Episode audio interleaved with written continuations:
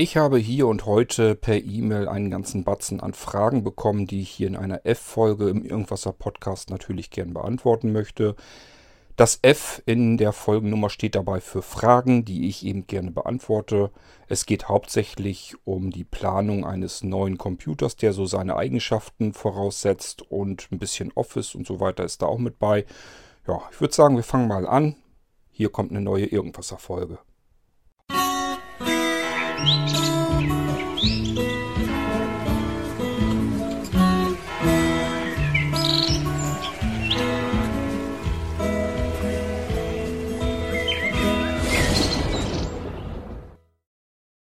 Ich würde mal sagen, beginnen wir mit den kleinen einzelnen Fragen. Und zwar ist da einmal der Gerd, da suche ich jetzt die E-Mail gar nicht weiter dazu raus, das habe ich noch im Kopf. Der Gerd hatte in der November-Aktion, in der Halloween-Aktion sich ein Office-Paket gekauft bei Blinzeln, also den Molino Office. Der wurde ein paar Mal äh, bestellt und ähm, Gerd hatte eben auch einen. Ja, und das hat auch soweit alles geklappt. Installation, Aktivierung des Schlüssels, alles prima. Und ähm, jetzt hat er aber das Problem, dass ihm jetzt genau dieser Computer kaputt gegangen ist. Und er sich fragt, ist jetzt die Office-Lizenz, äh, also den Schlüssel, den er im November ja gerade erst gekauft hat, ist das jetzt tatsächlich dann futsch?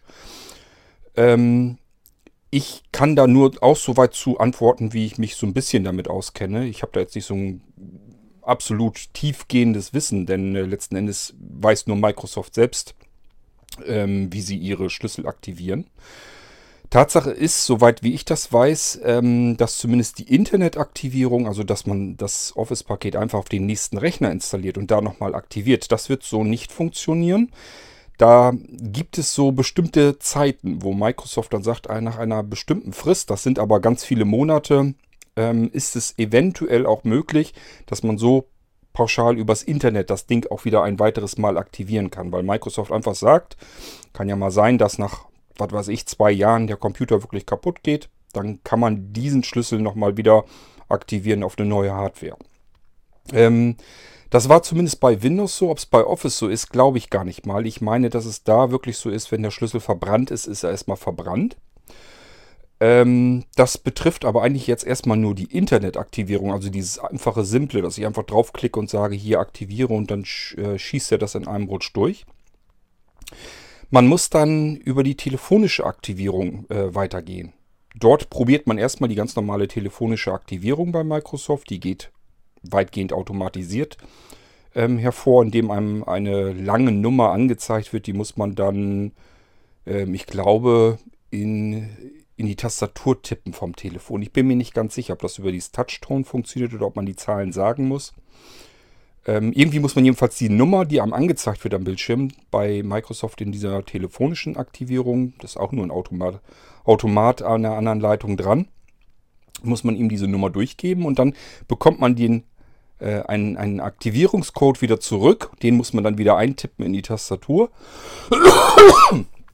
Und damit wäre dann der Schlüssel wieder aktiviert. Ich befürchte nur, dass auch das nicht funktioniert funktionieren wird, weil die Zeit ja noch nicht lange ist. Also das ist ja, wenn er das jetzt, ähm, ich weiß gar nicht, Ende November oder so erst ähm, den Schlüssel aktiviert hatte, dann ist das ja mal gerade erst, was weiß ich, einen Monat oder so her. Ich vermute mal, dass ähm, man dann noch einen Schritt weiter gehen muss. Das heißt, die telefonische Aktivierung muss man durchlaufen. Die geht dann aber schief und dann wird, einem, wird man äh, durchgestellt an einen Mitarbeiter, also dann richtig an einen Menschen, den man am Telefon hat. Und dem kann man das dann erklären. Da kann man sagen, habe mir ein Microsoft Office gekauft und äh, der Rechner ist mir jetzt kaputt gegangen. Ich will das jetzt auf dem neuen Rechner benutzen. Und der kann einen das dann auch wieder freischalten. Der sagt dann, ist in Ordnung, ich äh, schalte das frei und dann kannst du das wieder auf dem neuen Rechner aktivieren. So wird es wahrscheinlich funktionieren können. Das heißt, ähm, die Lizenz ist nicht unbedingt äh, komplett weg. Es ist nur jetzt eben sehr umständlich und unkomfortabel, das Ding nochmal ein weiteres Mal zu aktivieren. So, das war jetzt erstmal so die Frage äh, von Gerd. Jetzt ähm, würde ich ganz gerne noch von Erich eine Frage beantworten. Kann ich aber nicht, weil ich die E-Mail nicht so ganz verstehe. Ich lese mir die nochmal eben kurz durch und dann muss ich dem Erich vielleicht nochmal eben erzählen, dass er vielleicht nochmal ein bisschen klarstellen muss, was er genau meint.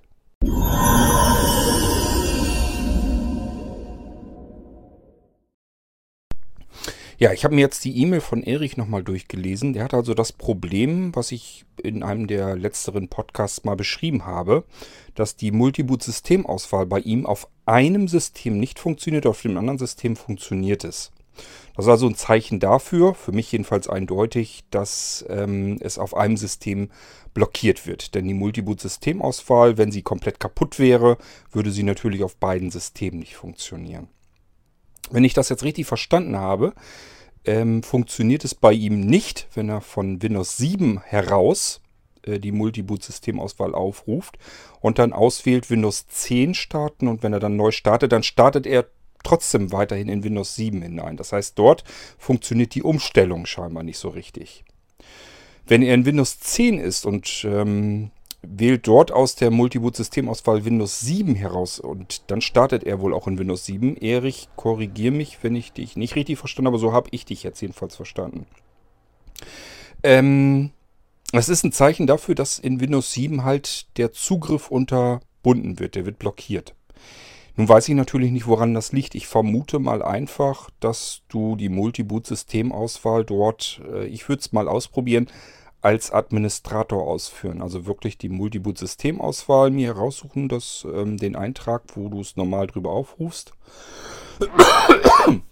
Und das, ähm, da öffnest du dann das Kontextmenü darüber und sagst dann als Administrator ausführen.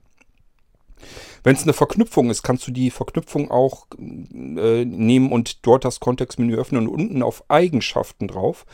Gehst dann auf Registerkarte Kompatibilität kannst ruhig den Kompatibilitätsmodus, wenn er nicht sowieso schon aktiviert ist, nochmal aktivieren. Das ist bei älteren Programmen und das ist Multiboot-Systemauswahl nie verkehrt. Und dann nochmal ähm, und weiter unten anhaken als Administra äh, Administrator immer ausführen. Ähm, dann müsste das eigentlich funktionieren. Es gibt sonst überhaupt keinen einzigen Grund, warum das auf einem System geht und auf dem anderen nicht. Also ist dieselbe Exe-Datei, es ist dieselbe Konfigurationsdatei, da ist nichts irgendwie unterschiedliches. Also die greifen beide, beide Betriebssysteme greifen auf exakt dasselbe Programm in derselben Konfiguration zu. Wenn das auf einem funktioniert, auf dem anderen nicht, kann es nur daran liegen, dass es auf dem einen System blockiert wird durch irgendetwas bei dir. So, und das kann eben schon sein, dass ähm, die Rechte nicht ausreichen, warum auch immer.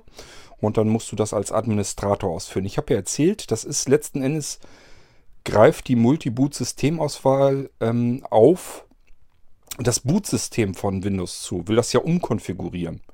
Und ist natürlich ganz klar, da kann halt was sein, was dann sagt, nee, Moment mal, da ist, das ist mir nicht geheuer. Im Bootsystem hast du mir hier nichts zu suchen, du externes Programm. Und dann greift, grätscht da einfach dazwischen und sagt, nee, das blockiere ich hier. Das kann zum Beispiel sein, ähm, ja, auf Windows 7 dann die Microsoft Security Essentials oder die, äh, Defender, je nachdem, was da aktiviert wurde. Irgendwas wird da eben äh, irgendwas wird da eben blockieren. Dann kann das Ding nicht zugreifen, kann die Konfiguration nicht durchführen und deswegen startest du dann immer in dasselbe Betriebssystem. Da wird dann also einfach nichts umgestellt. Ist übrigens auch von vornherein wirklich so ausgelegt, da kann nichts passieren. Also wenn die Multiboot-Systemauswahl auf einem Rechner mal nicht mehr funktioniert, dann funktioniert sie einfach nur nicht. Deswegen ähm, passiert aber nicht, dass der Rechner beispielsweise nicht mehr neu starten könnte oder sowas. Oder irgendwo ins Nirvana hinläuft, sondern nur die Umstellung, die würde dann nicht funktionieren. Und das habe ich letztes Mal schon gezeigt äh, über das Microsoft Config, äh, Config, also über dieses MS-Config-Programm wie ich es in dem letzten Podcast da gezeigt habe. Darüber sollte es auf jeden Fall funktionieren. Das müsste eigentlich immer klappen. Ja, äh, das ist erstmal das, was du so probieren kannst. Ähm, und ähm, ja, wie gesagt, es kann nur sein, dass es irgendwie bei dir im System, warum auch immer, blockiert wird.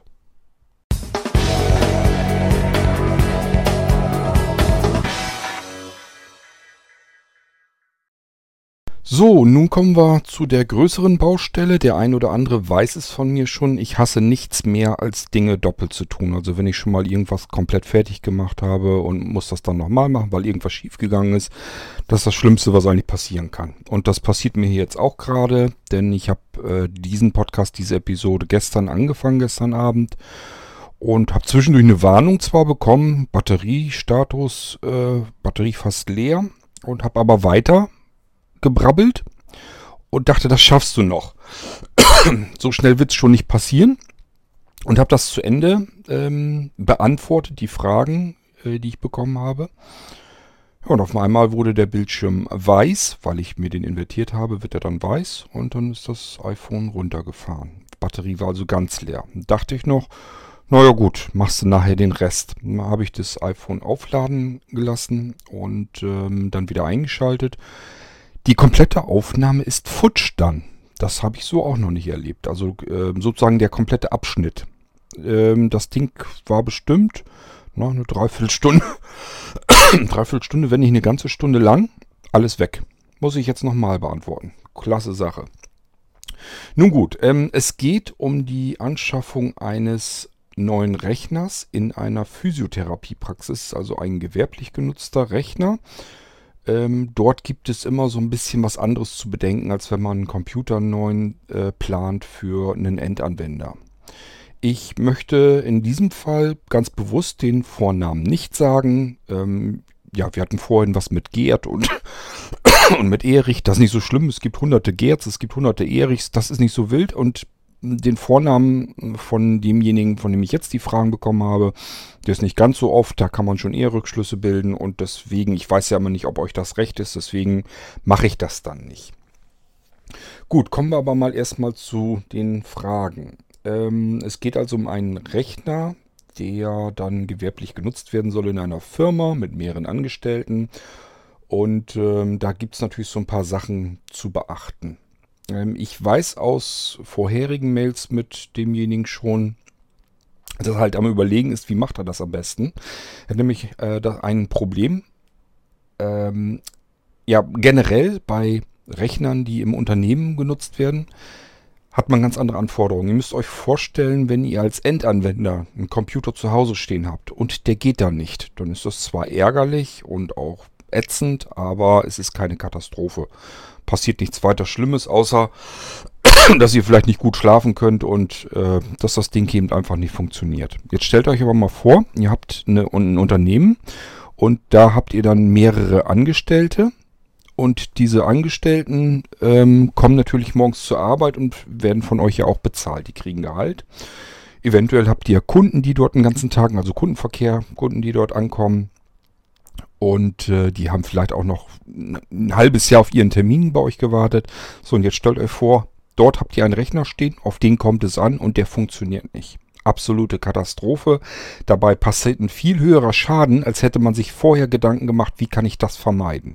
Also im Unternehmensbereich sollte man eigentlich immer mindestens Plan B, wenn nicht sogar noch Plan C und D auch noch übrig haben. Deswegen ist meine Denkweise dann auch sofort anders. Ich befinde mich dann in einem ganz anderen Modus von der Planung des Rechners her. Ähm, normalerweise ist es dann auch so, dass ähm, diejenige Person sagt, es ist mir eigentlich egal, ob die Lösung, die ich jetzt äh, haben möchte, die ich mir neu anschaffen möchte, ob die jetzt 500 Euro mehr oder weniger kostet, das spielt jetzt gar keine Rolle. Ich brauche nur ein System, auf das ich mich 100% verlassen kann. Da darf wirklich gar nichts passieren weil eben der Schaden ansonsten viel höher wäre als alles, was sonst irgendwie vorher etwas teurer sein könnte. So müsst ihr das euch ungefähr vorstellen. Ähm, klar, es gibt natürlich auch äh, diejenigen, die ein Unternehmen, Einzelunternehmen führen, die eben natürlich trotzdem aufs, auf jeden Euro achten müssen. Und das muss ich vorher so ungefähr wissen, ähm, damit ich weiß, in welchem Rahmen ich mich bewegen kann. Dann kann ich euch das Ding so komplett absichern, ähm, dass da überhaupt keine bösen Überraschungen mehr auftauchen können. Ähm, derjenige hat sich jetzt also schon ganz gut Gedanken gemacht.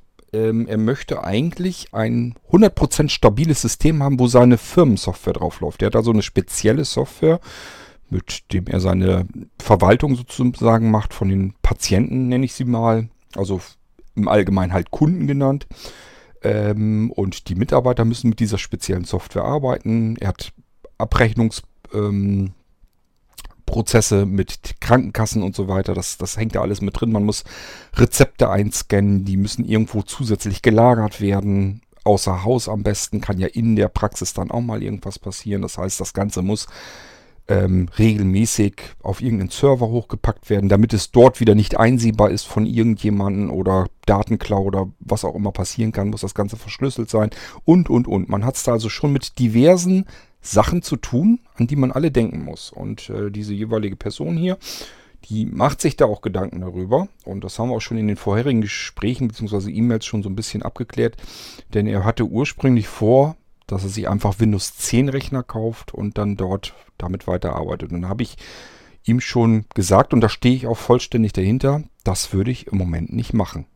Also so wie Microsoft im Moment mit Windows 10 arbeitet, würde ich keinem Unternehmen raten, ähm, alles auf diese eine Karte zu setzen und auf Windows 10 zu setzen.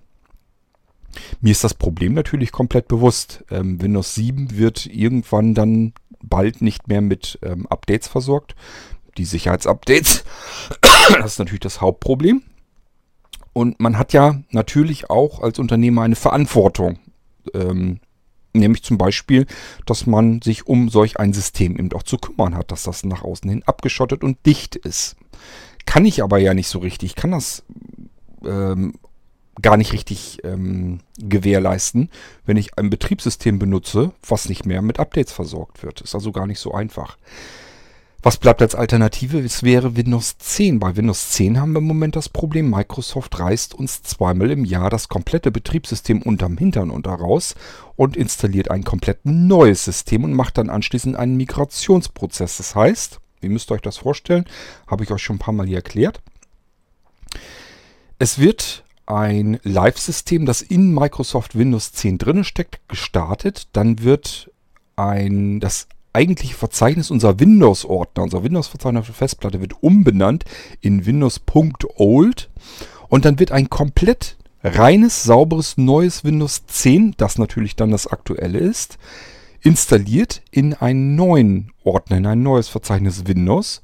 Und wenn das passiert ist, dann werden ähm, alle Veränderungen, alle Konfigurationen und Programme, die wir eventuell in, äh, also Dateien hauptsächlich natürlich, die wir in Windows.old noch drin haben aus unserem alten äh, Arbeitssystem, werden rüber kopiert in das neue Verzeichnis in Windows und dann wird der Rechner wieder neu gestartet und man hofft dann darauf, dass das alles so funktioniert.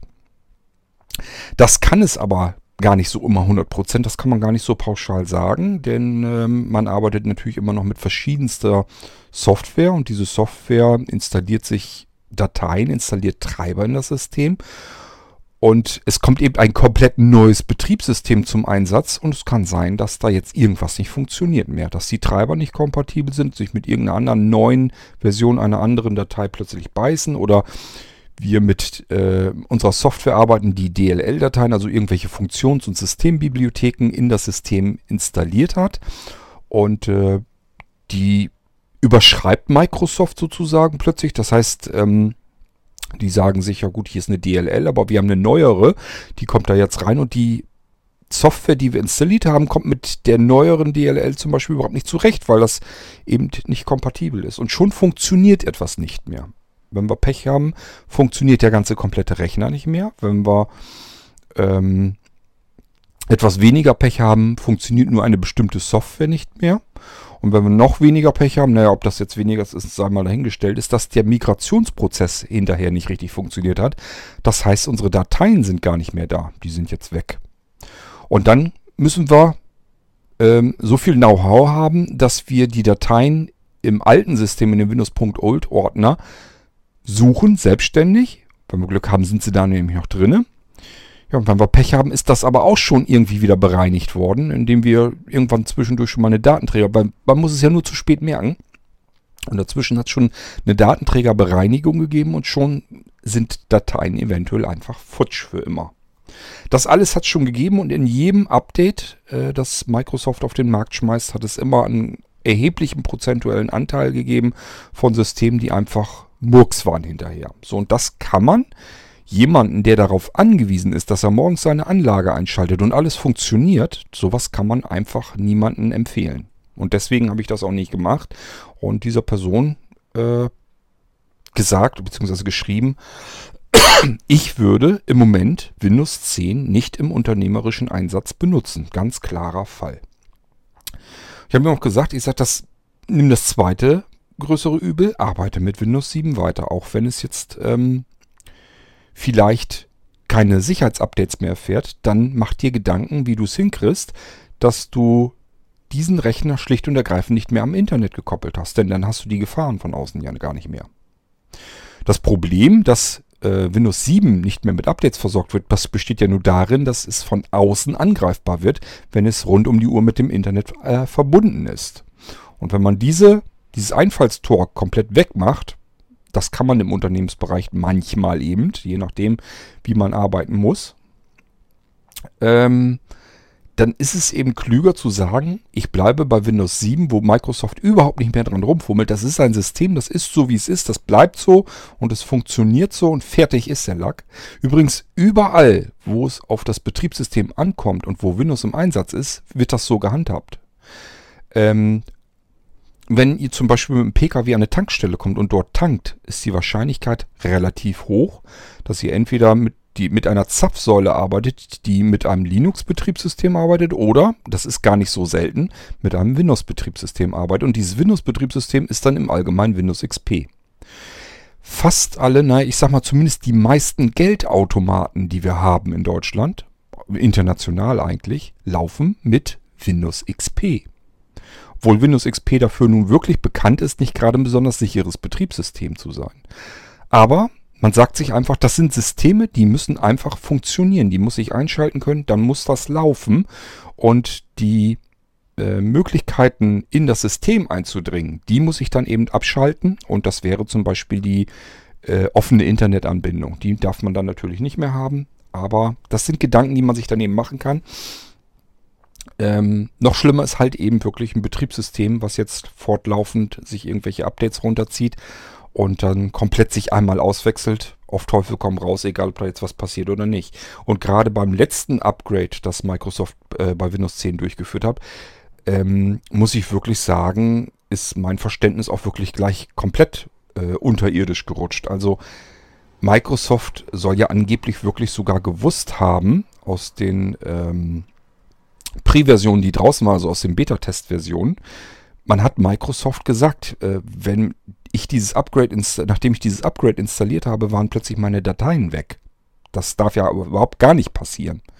Und das soll Microsoft gewusst haben und haben trotzdem das Upgrade rausgefeuert. Also wissentlich, dass ein bestimmter Prozentsatz der Anwender draußen hinterher nach dem Upgrade, nach dem Zwangsupgrade, dann Dateiverlust hat. Das ist eine absolute Katastrophe und sowas ist etwas, das, das darf überhaupt nicht passieren. Das ist unmöglich, sowas. Ähm ja, deswegen sage ich ja, also Windows 10 würde ich im Moment auf einem Unternehmensrechner, auf den ich angewiesen bin, kein Stück haben wollen. Ist eine absolute Katastrophe. So, jetzt kommen wir aber erstmal zu seinen Fragen hier. Ähm, er möchte also einen leisen, stromsparenden PC haben. Größe sei ihm egal. Jetzt bin ich am überlegen, was man da machen könnte. Ich würde ja schon fast sagen, entweder man nimmt den Blinzeln Cube. Das ist ein, ja, wenn man sich einen Mini-Tower vorstellt, der sowieso ja schon relativ klein ist, und den nochmal in der Mitte durchschneidet und hinten auch nochmal ein Stück abschneidet, dann hat man den Blinzeln Cube. Das ist also ähm, von der Standfläche, von der Stellfläche her so ähnlich wie ein Tower, nur eben nach oben hin komplett abgesäbelt und äh, nach hinten hin auch noch. Also es ist auch nicht so tief, nicht ganz so tief. Vorteil ist, man kann mit Standardkomponenten arbeiten. Also ist natürlich ein anderes Mainboard drin, das ist ganz klar. Aber es ist zum Beispiel passt ein normales DVD-Brennerlaufwerk rein, es passen normale Festplatten rein. Ähm, es kommt normaler Arbeitsspeicher rein. Man muss sich also nicht mobiler Technik äh, bedienen.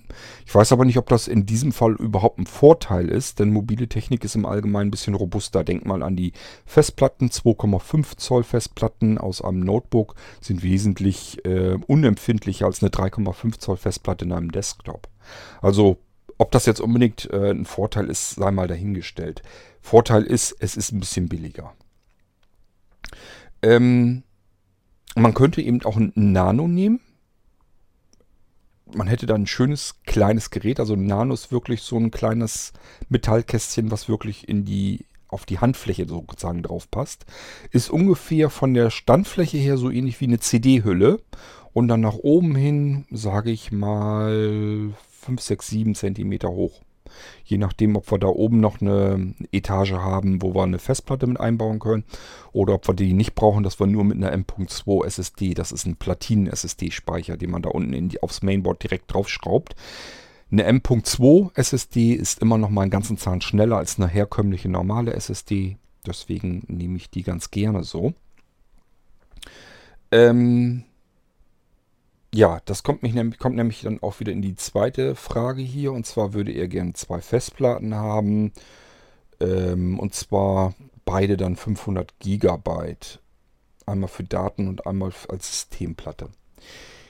Hier würde ich dir empfehlen, ähm, die Systemplatte kleiner zu nehmen. Die brauchst du nicht in der Größe. Ich habe hier in der Praxis mittlerweile wirklich ganz klar felsenfest gemerkt und auch die Meinung, ähm, dass man 100 Gigabyte für ein Betriebssystem rechnen kann. Und das funktioniert wunderbar. Ähm, ich würde allerdings dann beide Systeme, auch das virtuelle System, auf einer SSD, auf diese M.2 SSD am besten unterbringen wollen. Das heißt, wir haben es hier zu tun mit einem ähm, Hauptsystem, Windows 10 64-Bit, ähm, da kommen wir gleich auch nochmal drauf zu sprechen. Dann einmal dem virtuellen Windows 7 System auf der anderen Partition. So, und jetzt sei es drum, jetzt kommt es drauf an. Denn derjenige ähm, hat eine Frage, etwas weiter, eine Frage später, dann sagt er, dass er noch ein Multi-Boot-System eigentlich hätte. Das heißt, wir haben es mit zweimal Windows 10 zu tun. Dann macht es wiederum Sinn, ähm, vielleicht dann doch auf eine 500 Gigabyte zu gehen, also 512er SSD äh, also die gibt es bei 480 oder 512 GB meistens. Ist egal, die beiden würden also dann in Frage kommen, sowas. Das könnte man machen. Dann würde ich sagen, eine Partition mit 100 GB für Windows 10 ein System, Hauptsystem. Dann eine zweite 100 GB Partition fürs zweite Betriebssystem im Multiboot. Das ist also auch wieder ein Windows 10. Das macht man deswegen, weil wenn irgendwas mit dem Betriebssystem auf SSD 1, also auf dem ersten Laufwerk passiert, dann kann man einfach mit dem Multiboot sagen, ist scheiß drauf, ich nehme das zweite Betriebssystem, hole mir da meine Windows 7 Maschine wieder rein, den virtuellen Computer und kann dann sofort weiterarbeiten. Das ist, ähm, damit beugt man einem Ausfall des ersten Betriebssystems ähm, vor. Ihr müsst euch das so vorstellen, wenn ein Betriebssystem ausfällt im gewerblichen Einsatz, dann geht es nicht darum, ähm, kriege ich das jetzt wieder zum Laufen oder wie, was, was kann ich da jetzt machen, sondern es geht nur darum, möglichst schnell weiterarbeiten zu können. Das heißt, ich kann mich da jetzt nicht als Unternehmer jetzt erstmal vorsetzen und eine Stunde rumprügeln, bis ich das System wieder zum Laufen bekomme, sondern dann brauche ich eine andere Lösung.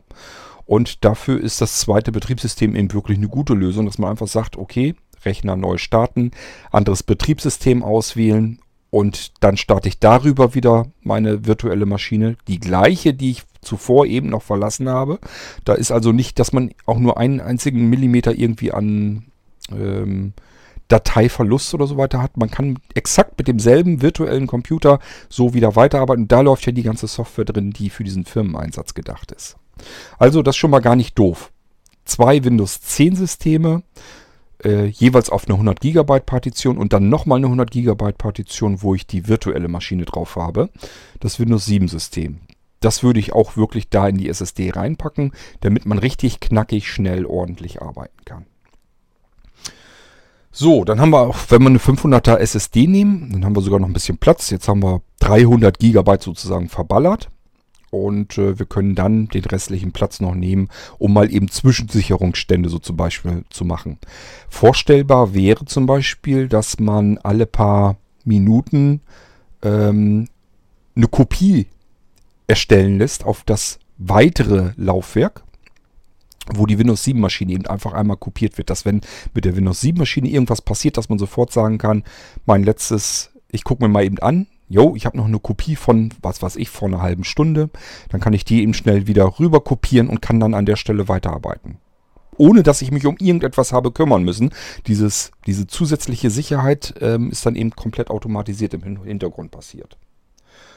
Das kann man zum Beispiel machen und dadurch, dass das eben alles sehr schnelle SSD-Technik ist, kommt man da während des Arbeitens eben überhaupt nicht dahinter. Der Rechner hat da gar nicht viel mit zu schaufeln.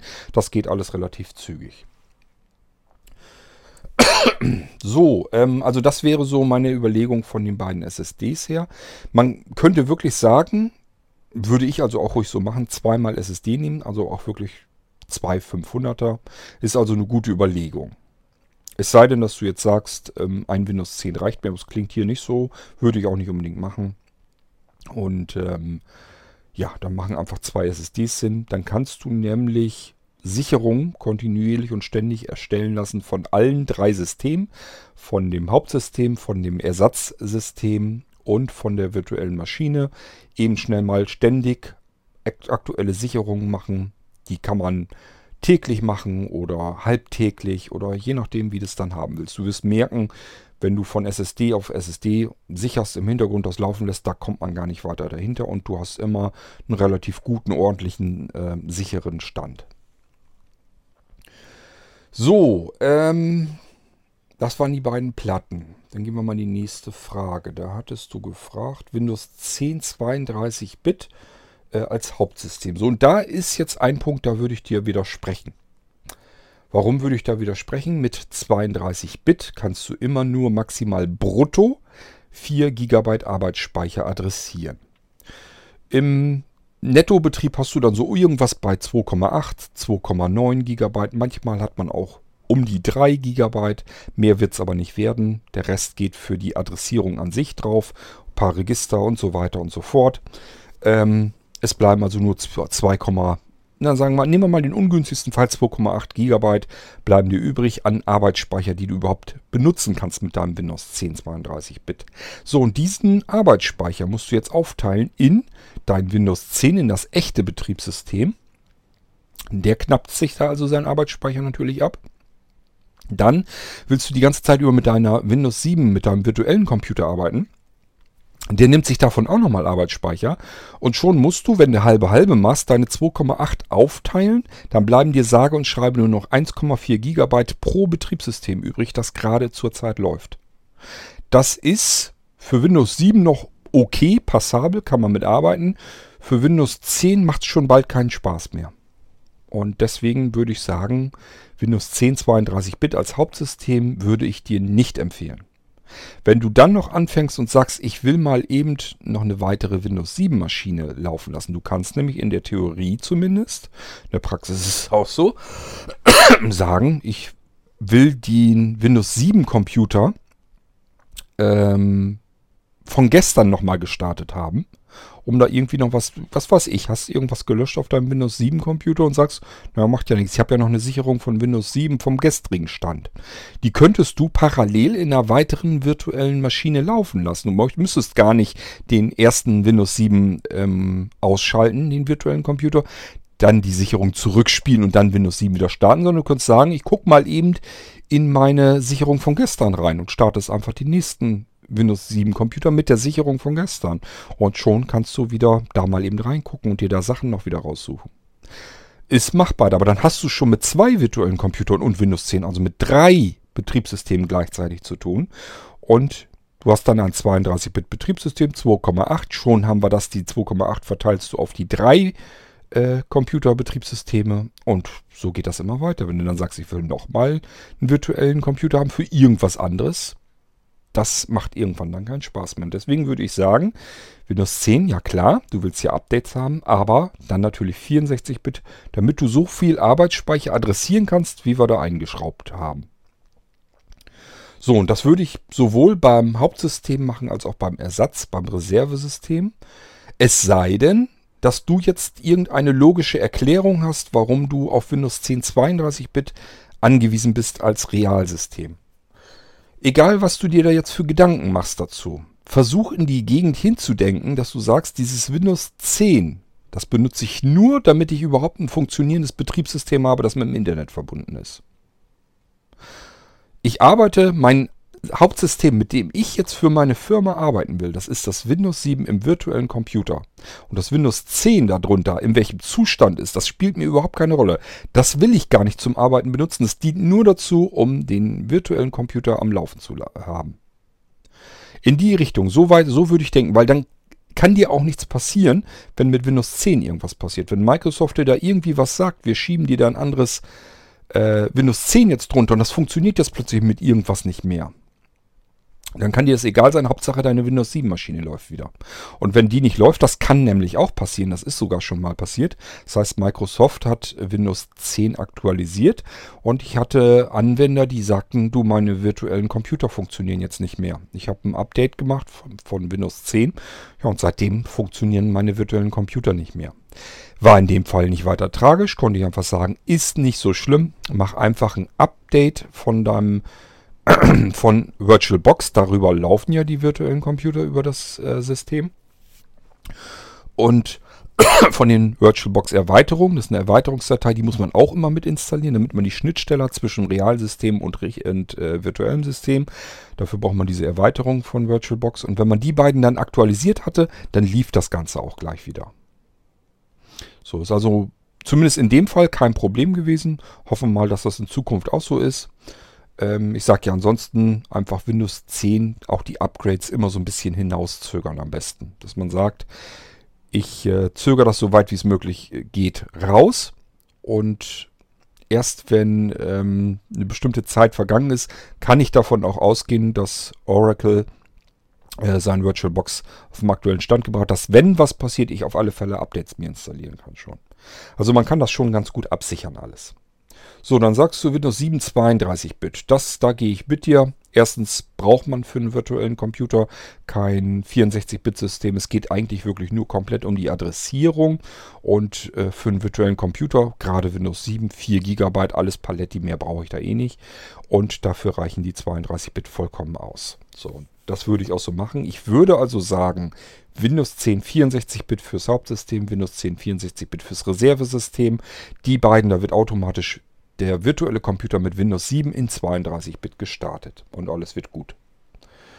Ähm, ob du deine aktuelle Windows 7 Lizenz weiternehmen kannst, mache ich nicht mehr. Hat einen ganz einfachen Grund. Äh, Installationsdatenträger und Lizenzschlüssel müssen nicht immer beliebig mischbar sein. Das, habe ich im Laufe der Zeit immer wieder gehabt. Wir haben das früher ja so gemacht, dass wir gesagt haben, wir nehmen euch, äh, nehmen auch eure Lizenzen, die ihr vielleicht mit Windows 7 noch habt.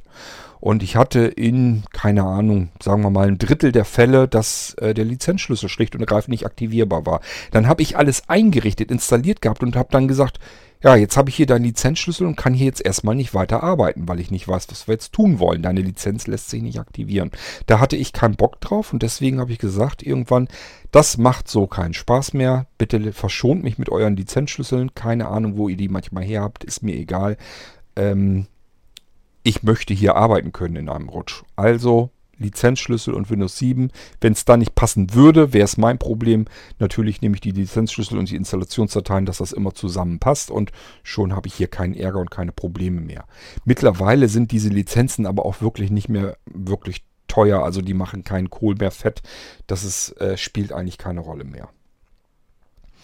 Ähm, das heißt, ich würde dann lieber auf die Windows 7 Lizenz verzichten.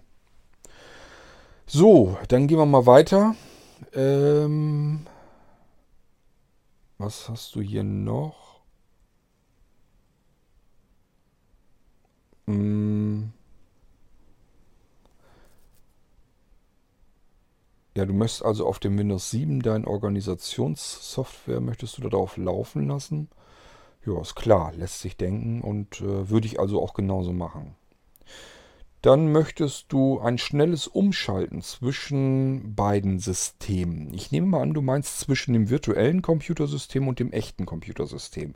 Dazu muss ich dir sagen, ähm, der virtuelle Computer verhält sich wie eine normale Anwendung. Das heißt, stell dir das Umschalten zwischen deinem realen Computer und dem virtuellen Computer genauso vor, als würdest du ein Office äh, gestartet haben oder, oder, irgendwie sowas und würdest zwischen den beiden ständig hin und her switchen. Du kannst den virtuellen Computer in einen Vollmodus bringen. Dann musst du, glaube ich, ja, bestimmt. Lass mich mal überlegen. Kann man aber auch äh, mit der rechten STRG-Taste. Das ist die Host-Taste im Allgemeinen. Na, wie dem auch sei. Also du kannst einmal in einem Vollmodus arbeiten, den virtuellen Computer also so laufen lassen, dass man gar nicht weiter irgendwas mit dem realen System zu tun bekommt. Du kannst zwischen diesem Vollmodus und dem Fenstermodus hin und her schalten mit einer Tastenkombination. Und wenn er in einem Fenstermodus ist, dann verhält sich dieses Fenster mit dem virtuellen Computer haargenauso wie jede beliebige andere Anwendung, die du auf dem realen System gestartet hast. Wenn du einen Texteditor hast, du kannst zwischen dem Texteditor auf dem realen System und dem virtuellen Computer auf dem realen System hin und her schalten, genauso als hättest du zweimal den Texteditor gestartet. Das geht also ratzfatz. Wenn du jetzt meinst, du möchtest zwischen den realen Systemen, zwischen dem echten System und dem Reservesystem, den beiden Windows 10, 10 Systemen, schnell hin und her schalten können. Das geht nicht so schnell, denn das System läuft ganz normal gebootet. Das heißt, du musst Windows 10 Hauptsystem runterfahren und dann Windows 10 Reservesystem wieder hochfahren. Der kann aber sofort wieder deinen Windows 7 virtuellen Computer laden, genauso wie der verknüpft ist in dem ersten System. Das heißt, du kannst mit dem Windows 7 Computer, mit dem du eigentlich arbeitest, der bleibt dann immer gleich. Der wird von beiden Systemen sofort mit gestartet. Du kannst sofort weiterarbeiten. Was mit dem Windows 10 dann ist, spielt erstmal soweit alles gar keine große Rolle mehr. So, ähm, das virtuelle Windows 7 muss immer gleich mit gestartet werden. Das ist überhaupt kein Problem. Das mache ich dir dann sogar in schick. Das heißt, äh, Windows 10 startet. Das geht ratzfatz. Ich sage ja M.2 SSD, paar einzelne Sekunden. Dann wird das Windows 10 gestartet. Dann wird auf dem Windows 10 wirst du dann hören, ich starte den virtuellen Computer mit Windows 7 und wenn der gestartet ist, dann wirst du hören, Windows 7 ist, äh, wurde gestartet. Kannst dann sogar noch da natürlich auch in den Autostart deine ähm, Praxissoftware packen, ähm, so das wirklich komplett automatisch startet. Dass deine Mitarbeiterin, die muss von dem ganzen Computerkrempel, der da drauf ist, gar nichts wissen, die muss nur einen Knopf drücken können oder du machst es per Zeitschaltuhr, dass die ganze Maschinerie schon läuft, wenn die Leute morgens in die. Kann man alles so machen. Also gerade wenn ich jetzt an die Nano denke, habe ich ja auch so unten im Büro. Wenn ich in mein Büro komme, dann läuft da schon alles, was ich haben will. Da muss nicht irgendwie was gestartet werden oder ausgeführt werden. Theoretisch bräuchte man überhaupt gar keine Ahnung von, der ganzen, von dem ganzen Krempel haben. Ich könnte jetzt mir unten im Büro sagen, ich habe jetzt irgendeine alte Software, die in einem System läuft, für den ich gar keinen Rechner mehr kriege. Dann könnte ich jetzt sagen, äh, mein Rechner soll morgens um 7 Uhr starten, weil ich im Allgemeinen um halb acht, zwischen halb acht und acht vielleicht ins Büro gehe. So, dann lasse ich das Ding um 7 Uhr starten. Windows 10 wird gestartet. Windows 10 startet wiederum Windows 7 als virtuellen Computer. Im Windows 7 Computer wird die Software, mit der ich arbeite, gestartet. Alles im Vollbildschirm.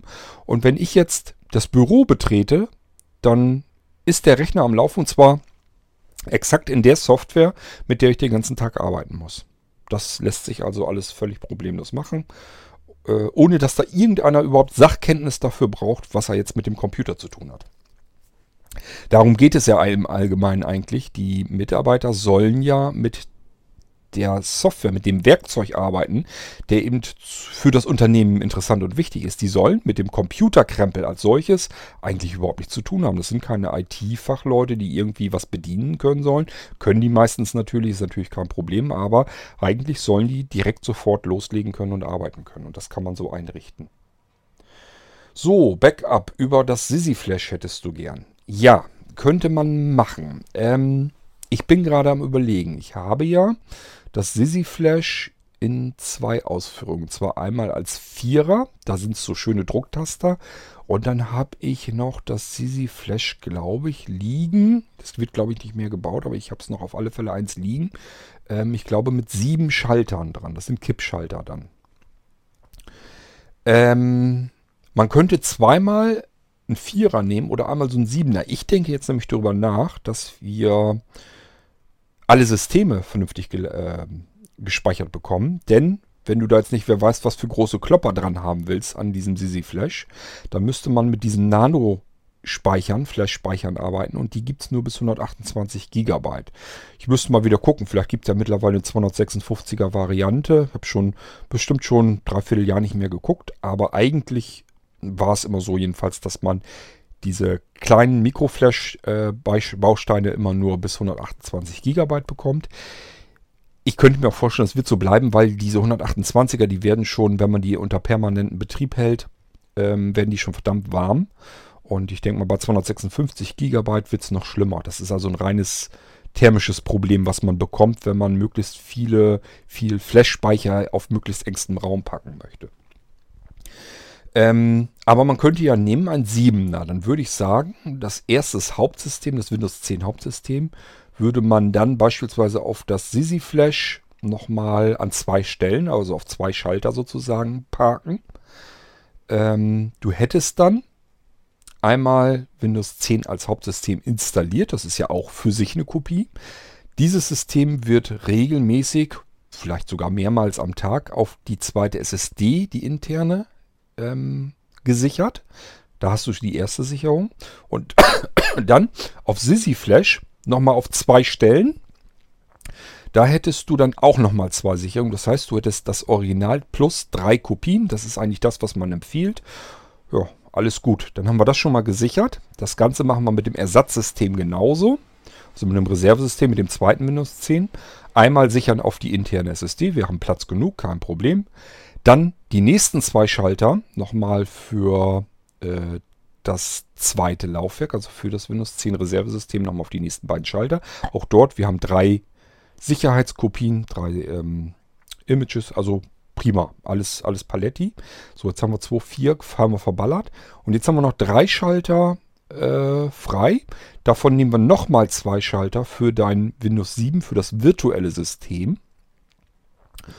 Ähm, das müssen wir auch ähm, sichern. Also dein Windows 7, was du dort hast, im virtuellen Computer, machen wir genauso. Das wird so, lassen wir sogar am besten noch öfter kopieren auf die zweite Platte. Denn das ist einfach nur so ein kleiner Kopierprozess, den lassen wir regelmäßig durchlaufen. Ähm, dann hast du das wirklich immer top aktuell gesichert. Auf die zweite SSD. Und wir können es sogar zusätzlich nochmal auf der ersten SSD, haben wir ja auch noch speicherfrei, können wir auch nochmal ähm, sichern lassen. Also da kann man schon einiges machen. Man kann natürlich auch den zusätzlichen Speicher nehmen, damit deine Rezepte, deine eingescannten und so weiter auch nochmal ein paar Mal gesichert werden. So, jedenfalls nehmen wir dann die nächsten beiden Schalter vom Sisi Flash dann auch nochmal fürs Windows 7. Und somit hast du von jedem deiner drei Betriebssysteme jeweils drei Kopien plus das Original. Ja, mehr können wir schon fast nicht verlangen. Also das ist schon tiptop abgesichert. Jetzt haben wir noch einen Sisi Flash frei. Den nehmen wir dann einfach für das Startsystem, für den Molino. Dann möchtest, du möchtest auch die zusätzliche Lösung äh, auf Molino haben, damit du da auch nochmal was hast. Und äh, da das Molino-System nur ganz wenig Speicher nimmt, können wir da sogar noch einen Restspeicher nehmen. Ähm, beispielsweise um, was weiß ich, deine Rezeptsammlung oder sowas darauf vielleicht auch nochmal abzulegen und zu speichern. Ja, also das mit dem Sisi Flash, das kann man perfekt so machen. Und du siehst, also das kann man, wenn man das ein bisschen vernünftig plant, kann man das wirklich so machen, dass alle Systeme perfekt und optimal abgesichert sind. Das Sisi Flash, das ist ja auch so winzig klein, das könntest du dann auch mit nach Hause nehmen, würde ich dir empfehlen.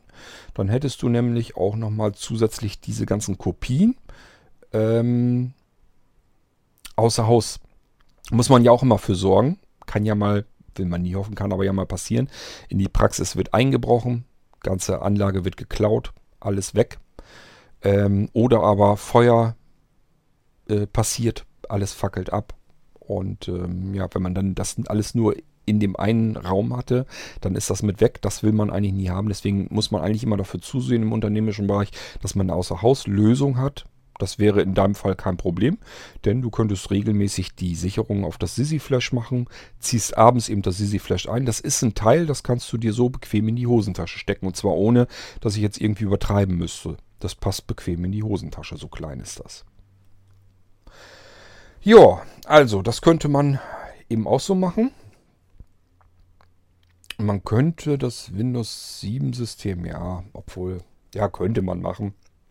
Man könnte, wenn du eine sehr schnelle Internetanbindung hast, könnte man sogar sagen, ich will meinen virtuellen Computer, den Windows 7 Computer, nochmal zusätzlich auf dem Server im Internet gesichert haben.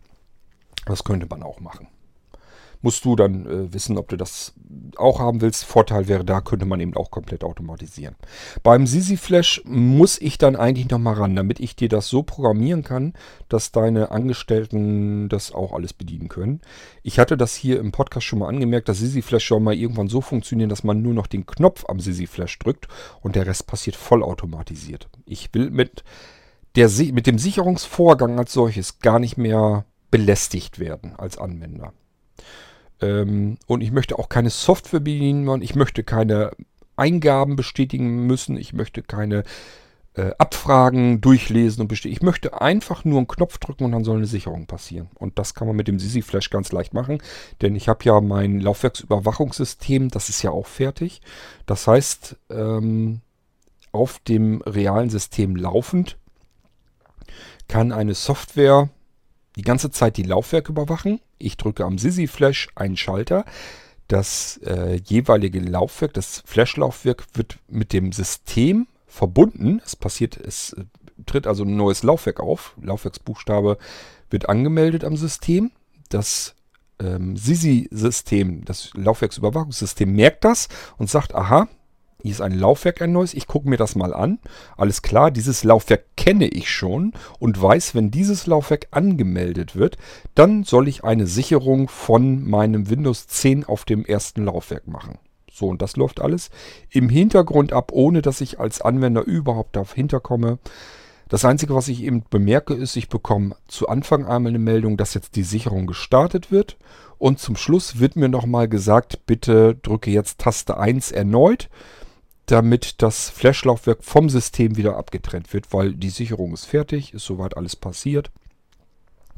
Und äh, ja, jetzt drücke also bitte Taste 1 nochmal, damit ich äh, das Laufwerk vom System getrennt bekomme, damit das abgesichert ist. Das wollte ich ja sowieso noch programmieren. Da würde ich mich dann nochmal dran setzen. Du hast mir hier gesagt, wir haben das ganze Jahr locker Zeit. Und insofern würde ich mal sagen, das nehme ich mir mal für dieses Jahr vor, dass ich das noch fertig kriege. Dann können wir Sisi Flash nämlich auch mal komplett abhaken, dass es so funktioniert, wie ich es mir ursprünglich mal gedacht habe. Denn du kannst das jetzt in diesem Fall natürlich perfekt gebrauchen. So brauchst du deinen Mitarbeitern gar nicht zu sagen, du musst jetzt irgendwie Strive Snapshot starten oder irgendwie was anderes, sondern du kannst einfach sagen, da ist eine Taste. Drück die mal bitte. Drückst du montags bitte diese Taste und dienstags drückst du diese Taste und mittwochs drückst du diese Taste und so weiter und so fort. Du kannst sogar, kann ich dir dann auch fertig machen, du kannst sogar die Tasten so beschriften, dass du, ich sag mal, wir haben ja jetzt sieben Tasten, passt ja perfekt, wir haben sieben Wochentage. Sagen wir mal, am Sonntag ist da keiner bei dir, wir können ja sagen, Montag, Dienstag, Mittwoch, Donnerstag, Freitag und vielleicht Samstag oder so beschreiben wir die Tasten. Und das kann auch das Sisi-System dir gleich so sagen. Der muss nicht unbedingt sagen, drücke jetzt Taste 1, sondern er kann sagen, drücke bitte Taste Montag. So, und dann drückt dein Mitarbeiter, deine Mitarbeiterin drückt dann die Taste Montag. Und äh, das kann man natürlich auch so automatisieren, dass das Sisi auch sagt zum Sichern dann auch. Also das, das System startet, ploppt eine Meldung auf, ähm, drücke bitte, es ist eine Systemsicherung fällig, drücke bitte die Taste Montag. Du drückst auf dem Sisi Flash oder deine Angestellte äh, die Taste neben der Beschriftung Montag. Da kann man wirklich nichts mehr falsch machen. Und das System sagt, okay, Taste wohl gedrückt, Laufwerk ist angemeldet, ist auch das richtige Laufwerk, ist das Laufwerk Montag. Ich mache meine Montagssicherung. Die Montagssicherung, die ist dazu gut, um Betriebssystem 1 darauf zu sichern. Am nächsten Tag ist Dienstag. Dienstags ist immer eine Sicherung des zweiten Systems äh, fällig. Mittwochs ist immer eine Sicherung des virtuellen Computersystems fällig. So, dann haben wir Montag, Dienstag, Mittwoch. Donnerstag ist eine Systemsicherung wieder des ersten Systems zum zweiten Mal fällig. Ja, und dann das Ganze nochmal. Ähm, Donnerstag, Freitag. Ich weiß nicht, ob ihr Samstag arbeitet, wahrscheinlich nicht. Muss man sich dann eben was anderes überlegen. Aber jedenfalls, damit du so ungefähr dir vorstellen kannst, wie es läuft. Mein Gedanke ist, äh, dass deine Mitarbeiter mit dem ganzen IT-Krempel nichts weiter zu tun haben. Die sollen das Tasten noch drücken und dann wird das komplett automatisiert gesichert. So, und auf, ich sage ja, auf der letzten Stelle können wir zum Beispiel das Molino-System draufpacken. Und zwar schreibst du als nächstes, du möchtest dann die Lösung zusätzlich für Wiederherstellung mit Molino und das Ganze möglichst einfach. Möglichst einfach bin ich immer ganz vorsichtig. Ähm, möglichst einfach würde ja bedeuten, ähm, ja, du drückst zum Beispiel Taste 7 am Sisi Flash und startest den Rechner einfach neu. Das kann man auch noch automatisieren. Und dann würde er automatisch vom Molino starten und der Molino würde dann sagen, alles klar, ich soll eine Wiederherstellung machen und der macht das dann vollautomatisiert. Ich persönlich mag das überhaupt nicht, weil es kann immer irgendwas dazwischen kommen, was weiß ich, eine Sicherung hat nicht richtig funktioniert, ist nur die halbe Sicherung drauf und du spielst die halbe Sicherung zurück oder ich habe keine Ahnung. Es ist alles möglich. Ich habe immer ein ganz mulmiges Gefühl, wenn man einen Computer vollautomatisiert wiederherstellt. Ich möchte immer noch so ein paar Möglichkeiten haben, dass man selber nochmal drüber blickt, was soll, was, was soll hier jetzt passieren. Ähm, man kann das natürlich automatisieren, klar. Man kann sagen, wenn das jetzt Auto startet, soll, automatisch startet, soll er jetzt auch automatisch eine Wiederherstellung machen. Ich mache mir da mal Gedanken drüber, wie man das so hinkriegt, dass das möglichst simpel ist, aber dass man immer noch ein bisschen Kontrolle hat. So dass man zumindest abgefragt wird, welche, welche, ich habe hier die und die und die und die Sicherung, welche willst du denn jetzt wiederherstellen? Ich denke mal, irgendwas müssen wir uns einfallen lassen, dass da zumindest irgendwie was steht. Dies ist Sicherung von Windows 10, erstes System, vom so und so vielten Datum. Und dass du da draufklicken musst und dann wird es wiederhergestellt. Irgendwie sowas. Also da müssen wir uns eventuell nochmal ein bisschen was einfallen lassen. Ich weiß, möglichst einfach wäre immer, man startet irgendwas, Rechner wird wiederhergestellt. Aber ich bin da immer sehr vorsichtig letzten Endes auch so ein bisschen natürlich, weil ich mich da als Verantwortlichen sehe. Wenn ich da jetzt irgendwie von der Programmierung her irgendwas nicht bedacht habe, irgendwas passiert falsch, falsch oder sch läuft schief und da wird irgendwas falsch wiederhergestellt, dann bin ich es im Endeffekt, der da Scheiße gebaut hat. Und deswegen ist das eine Verantwortung, die übernehme ich nicht besonders gerne. Ähm, deswegen sage ich immer, ein bisschen Kontrolle ist immer noch ganz gut. Also ein bisschen Halbautomatisierung nur. So, dann Multiboot, ähm, exakte Kopie vom ersten System. Jetzt kommt es darauf an, was wir hier jetzt vorhaben, wie du dir das vorstellst mit der exakten ersten Kopie. Wenn du jetzt sagst, ich möchte auf dem ersten System ein Windows 10 haben, da sollen zum Beispiel bestimmte Sachen auf dem Desktop verknüpft sein und es soll gleich ein Windows, das Windows 7, den virtuellen Computer starten. Und ich möchte jetzt ein zweites Windows 10 haben. Und da sollen auch diese Desktop-Einträge sein, damit die Leute sich da gleich wieder zurechtfinden. Und auch dort soll der virtuelle Computer gleich wieder gestartet werden. Sage ich, ja, klar, logisch. Ist für mich eigentlich selbstverständlich, dass man es so haben will. Äh, macht komplett Sinn. Wenn du sagst, du denkst jetzt über, eins und, über eine 1 zu 1 Bit-Kopie äh, nach, dass du irgendwie dir so vorstellst, von Windows 1, äh, von dem ersten System Windows 10, äh, soll eine Sicherung gemacht werden, die immer automatisiert auf System 2, auf das zweite Laufwerk wieder zurück wiederhergestellt wird. Da muss ich sagen, da lass die Finger davon. Das hat in meinen ganzen Versuchen und Tests hat das nie vernünftig funktioniert, gab immer Fehler, wurde immer fehleranfällig das Ganze. Ist doch klar, dass ich das versucht habe. Ähm, ich biete Multi-Boot-Systeme schon so lange an, wie ich überhaupt den ganzen Krempel hier mache. Für mich wäre es eine fürchterlich enorme Arbeitserleichterung, wenn ich sagen könnte, ich habe jetzt ein Betriebssystem auf diesem Computer eingerichtet. Ich mache jetzt einfach mal eben eine Sicherung, stelle die wieder her auf ein anderes Laufwerk ähm, und sage dann einfach, jetzt starte in das zweite System rein, das läuft dann gleich. Ist doch ganz logisch. Dann muss ich nicht zwei Systeme einrichten, sondern nur eins. Das ist halbe Arbeitszeit. Ja, es hat aber nie richtig 100% funktioniert. Das war immer fehleranfällig, weil er sich einfach Verknüpfungen irgendwie merkt und dann durcheinander kommt. Und das hat nie 100% funktioniert. Also eine Bit-zu-Bit-Kopie im Multi-Boot-System laufen zu lassen, ähm, ist keine saubere Angelegenheit. Kann ich nicht empfehlen. Wir müssen also zwei Systeme installieren, aber die können natürlich exakt das gleiche tun. Wenn du das so meinst, das ist ganz klar selbstverständlich. So, dann Sicherung der äh, Scans, die Auto, was? Die auf dem Windows 7 gemacht werden. Und äh, da habt ihr es so gemacht, dass das aufs AS16, also auf den Blinzeln-Server, äh, in euren Account hochgeschaufelt wird. Und zwar macht ihr da Scans, verschlüsselt die und die werden dann ähm, ja, hochgeladen auf AS16. Das können wir gerne so machen, dass das automatisiert passiert. Ich weiß nicht, wie ihr jetzt mit dem Scannen und dem Verschlüsseln, das weiß ich nicht, wie ihr das macht. Das werdet ihr wahrscheinlich am besten so machen, wie ihr es immer gemacht habt. Aber um das äh, fortlaufende Übertragen der Dateien, dass das dann automatisiert wenigstens auf den Server hochgeladen wird. Das kann man automatisieren. Dafür habe ich hier wunderbare Software. Ich mache hier auch nichts anderes. Auch jetzt gerade, wo ich Podcasts aufnehme, ich muss mich um das ähm, Hochladen auf die Server, da muss ich mich gar nicht drum kümmern. Ich mache hier die Podcasts.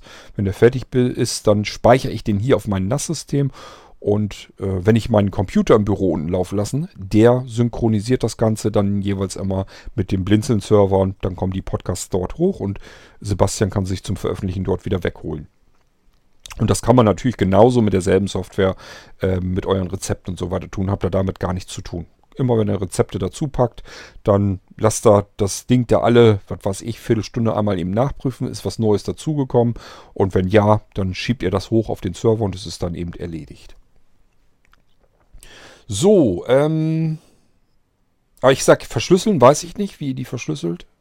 Wenn ich da jetzt irgendwie noch was für euch tun soll, musst du dich melden. Aber wenn ich denke mal, ihr habt da irgendwie was schon im Gange, benutzt das ruhig weiter so und dann ist das kein Problem. So, dann hast du gesagt, zwei Soundkarten. Möchtest nämlich auf einer möchtest du Systemklänge und Internetradio haben und auf der anderen möchtest du JAWS haben. Prinzipiell erstmal natürlich kein Problem. Ich würde dir sogar dann raten, ähm, ich habe gerade kürzlich, weiß gar nicht, ob ich das nur in der Startmeldung ist, habe ich es als Podcast auch schon vorgestellt. Doch, ich habe es als Podcast auch schon vorgestellt. Dieses neue Multidock für USB-C und USB. Ähm, das hat ja externe Soundkarte mit drin. Das ist ganz ordentlich. Das reicht für JAWS und so weiter, reicht das vollkommen aus. Würde ich das für JAWS nehmen und lässt die interne, den internen Soundchip, sonst lässt du einfach für äh, deinen anderen Kram. Hat den Vorteil, bist flexibler, kannst das Ding überall anders einsetzen. Da kommt nämlich noch gleich ein anderer Gedanke von mir noch dazu für dich. Hoffentlich vergesse ich es nicht anschließend. Ähm, und zum Zweiten, eine Soundkarte kann ja vielleicht mal kaputt gehen oder so. Ist dann nicht schlimm. Austauschen, extern, anderen wieder ran, fertig, weiter geht's. so, ähm, aber prinzipiell natürlich kein Thema. Also zweite Soundkarte, das ist kein Ding. Lösung zur Verteilung des Systemsounds und deines Internetradios über vier Räume. Ähm, bisher nutzt du vier Funklautsprecher, die du über 3,5 mm Klinke am PC angeschlossen hast. Gut, jetzt muss ich von dir wissen, was spricht dagegen, das so weiter zu benutzen? Du hast jetzt offensichtlich, machst du dir Gedanken, dass du das irgendwie anders machen willst. Jetzt muss ich natürlich wissen, was ähm, stört dich an deinem jetzigen Konzept? Denn wenn das jetzt perfekt so sein würde, wie du es jetzt hast, würdest du das jetzt einfach so weiter benutzen. Es sind ja Funk Funkboxen, 3,5 mm Klinke, hast du am neuen Rechner auch. Das heißt, du würdest jetzt einfach sagen, ja, Boxen, die stehen ja in den Räumen. Ich muss jetzt nur den ähm, Verteiler, also den Sender, wieder umstecken an den neuen Rechner dran und dann geht das weiter hier. Das willst du offensichtlich nicht und dafür müsste ich den Grund wissen, damit ich dir besser helfen kann, damit ich überlegen kann, was kann man sonst machen. Wenn du das in schick und edel haben möchtest, wenn du sagst, äh, ich fahre das Geld hier mit der Schubkarre aus meiner Praxis raus, spielt keine Rolle, ist jetzt stark übertrieben, das ist alles halb so schlimm, aber wäre eine Überlegung wert. Ähm, wenn du in die vier Räume einen Play 1 von ähm, Sonos reinstellst. Die Dinger machen sehr guten Sound, hast einen sehr guten Klang. Besser als wenn du jetzt irgend so scheiß Funkbox dahinstellst. Meistens scheppern die ein bisschen blechern. Du hast also richtig raumfüllenden, vernünftigen, ordentlichen Klang mit so einer Sonos. Ist zwar nur ein Play 1. Ich würde keinen teureren nehmen, ganz einfach. Das ist Quatsch, ist das. Ist ja nur, dass da angenehm Musikberieselung ist und das funktioniert da ganz wunderbar.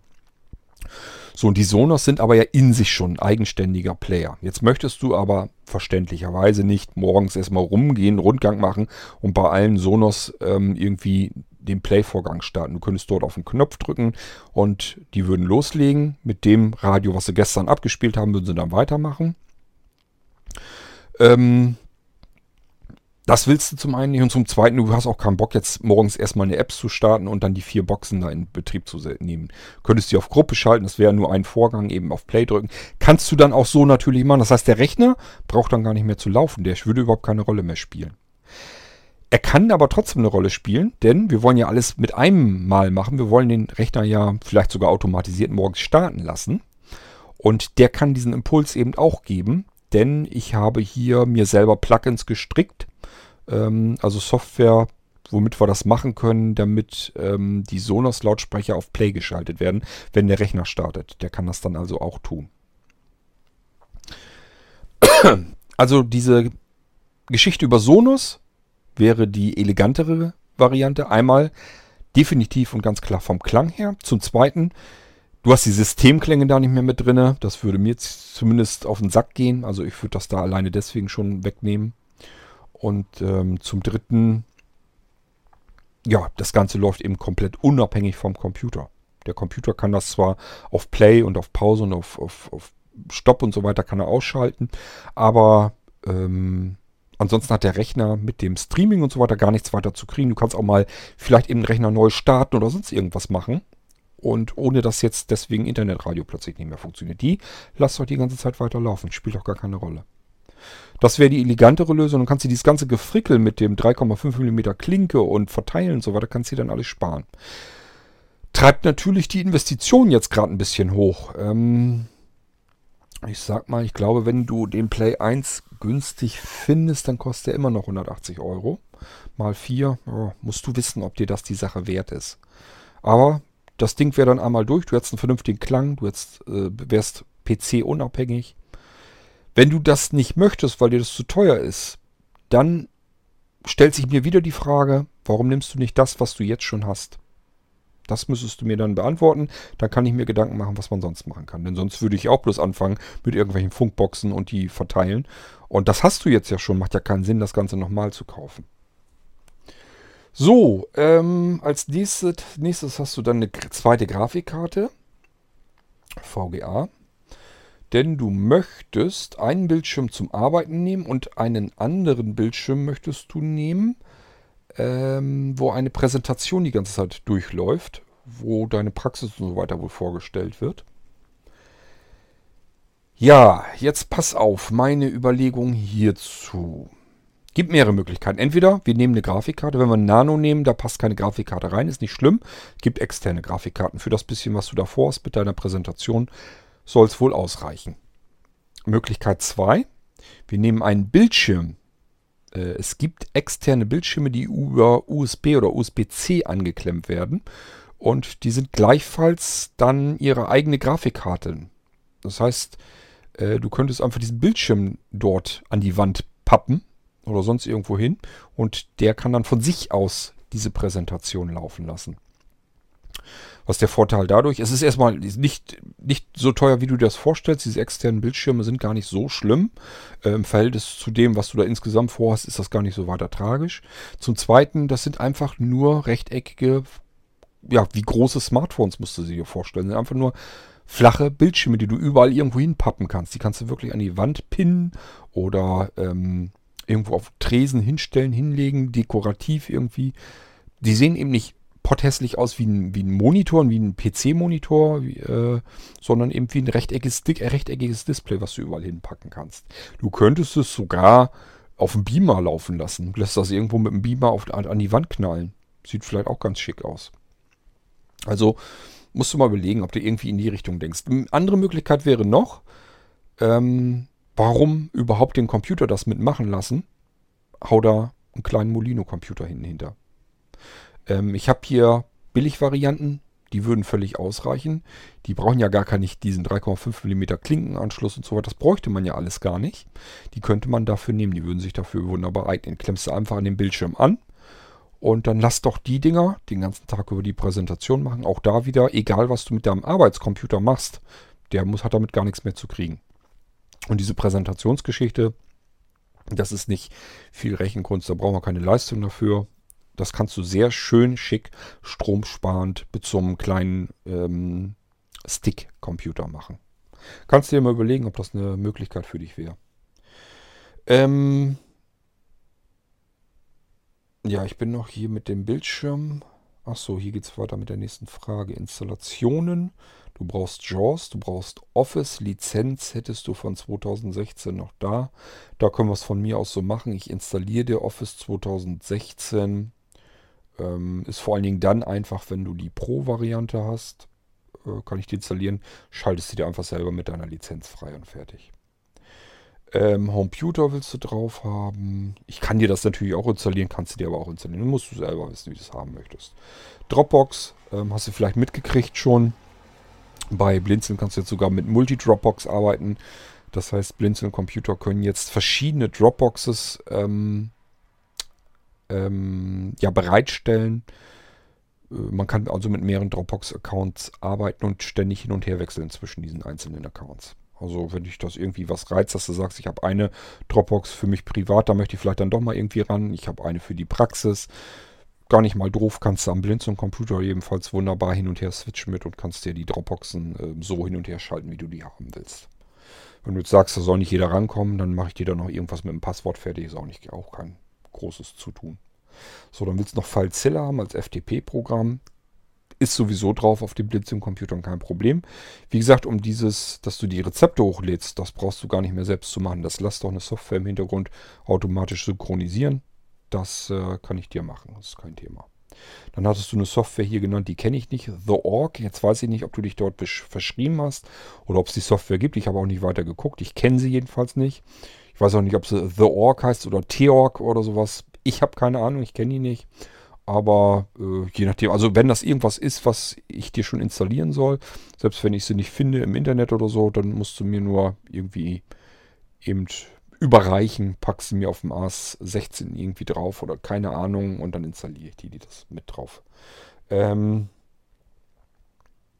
ja, was brauchst du noch? Snapshot mit Lizenz ist auch kein Problem. Äh, wir sind autorisierter Drive Snapshot Partner. Das heißt, ähm, wir sind dazu autorisiert, Software Support für die Drive Snapshot zu geben und auch Lizenzen zu, anzubieten. Ähm, kann man also alles aus einer Hand bekommen, ist kein Problem. So, dann hast du noch ein Problem mit deinem Drucker, ob ich dir den einrichten kann, obwohl ich ihn physisch nicht hier habe. Das kann man mit einigen Druckern tun. Bei meinem HP Laserjet, das ist auch ein Multifunktionsdrucker, mit dem man kopieren, faxen ähm, und eben drucken kann. Der kann Duplex, äh, der ist netzwerktauglich, den benutze ich auch nur im Netzwerk, der hängt gar nicht an der Strippe, der hat nur Strom drin. Ähm, den hätte ich dir zum Beispiel problemlos so einrichten können, das wäre kein Thema gewesen. Du hast einen Brother, ähm, den ich persönlich überhaupt nicht kenne. Ich persönlich benutze aus einer grundlegenden Überzeugung keine Brother-Drucker. Wir hatten die im Rechenzentrum, haben wir ganz viele verschiedene Drucker immer gehabt. Ähm, verschiedene Hersteller, verschiedene Modelle, verschiedene Typen und da sind die Brother-Drucker ähm, nicht so gut weggekommen. Was ich bei Brother immer sehr ätzend finde, ist, wenn mit äh, Windows irgendwie irgendwelche Updates oder so passieren, dann sieht, hält Brother das nicht, nicht für nötig, die Treiber zu aktualisieren. Das heißt, ich habe einen Drucker, wenn ich Pech habe, mir vielleicht ein oder zwei Jahre gekauft, bevor Windows ein großes Update erhalten hat.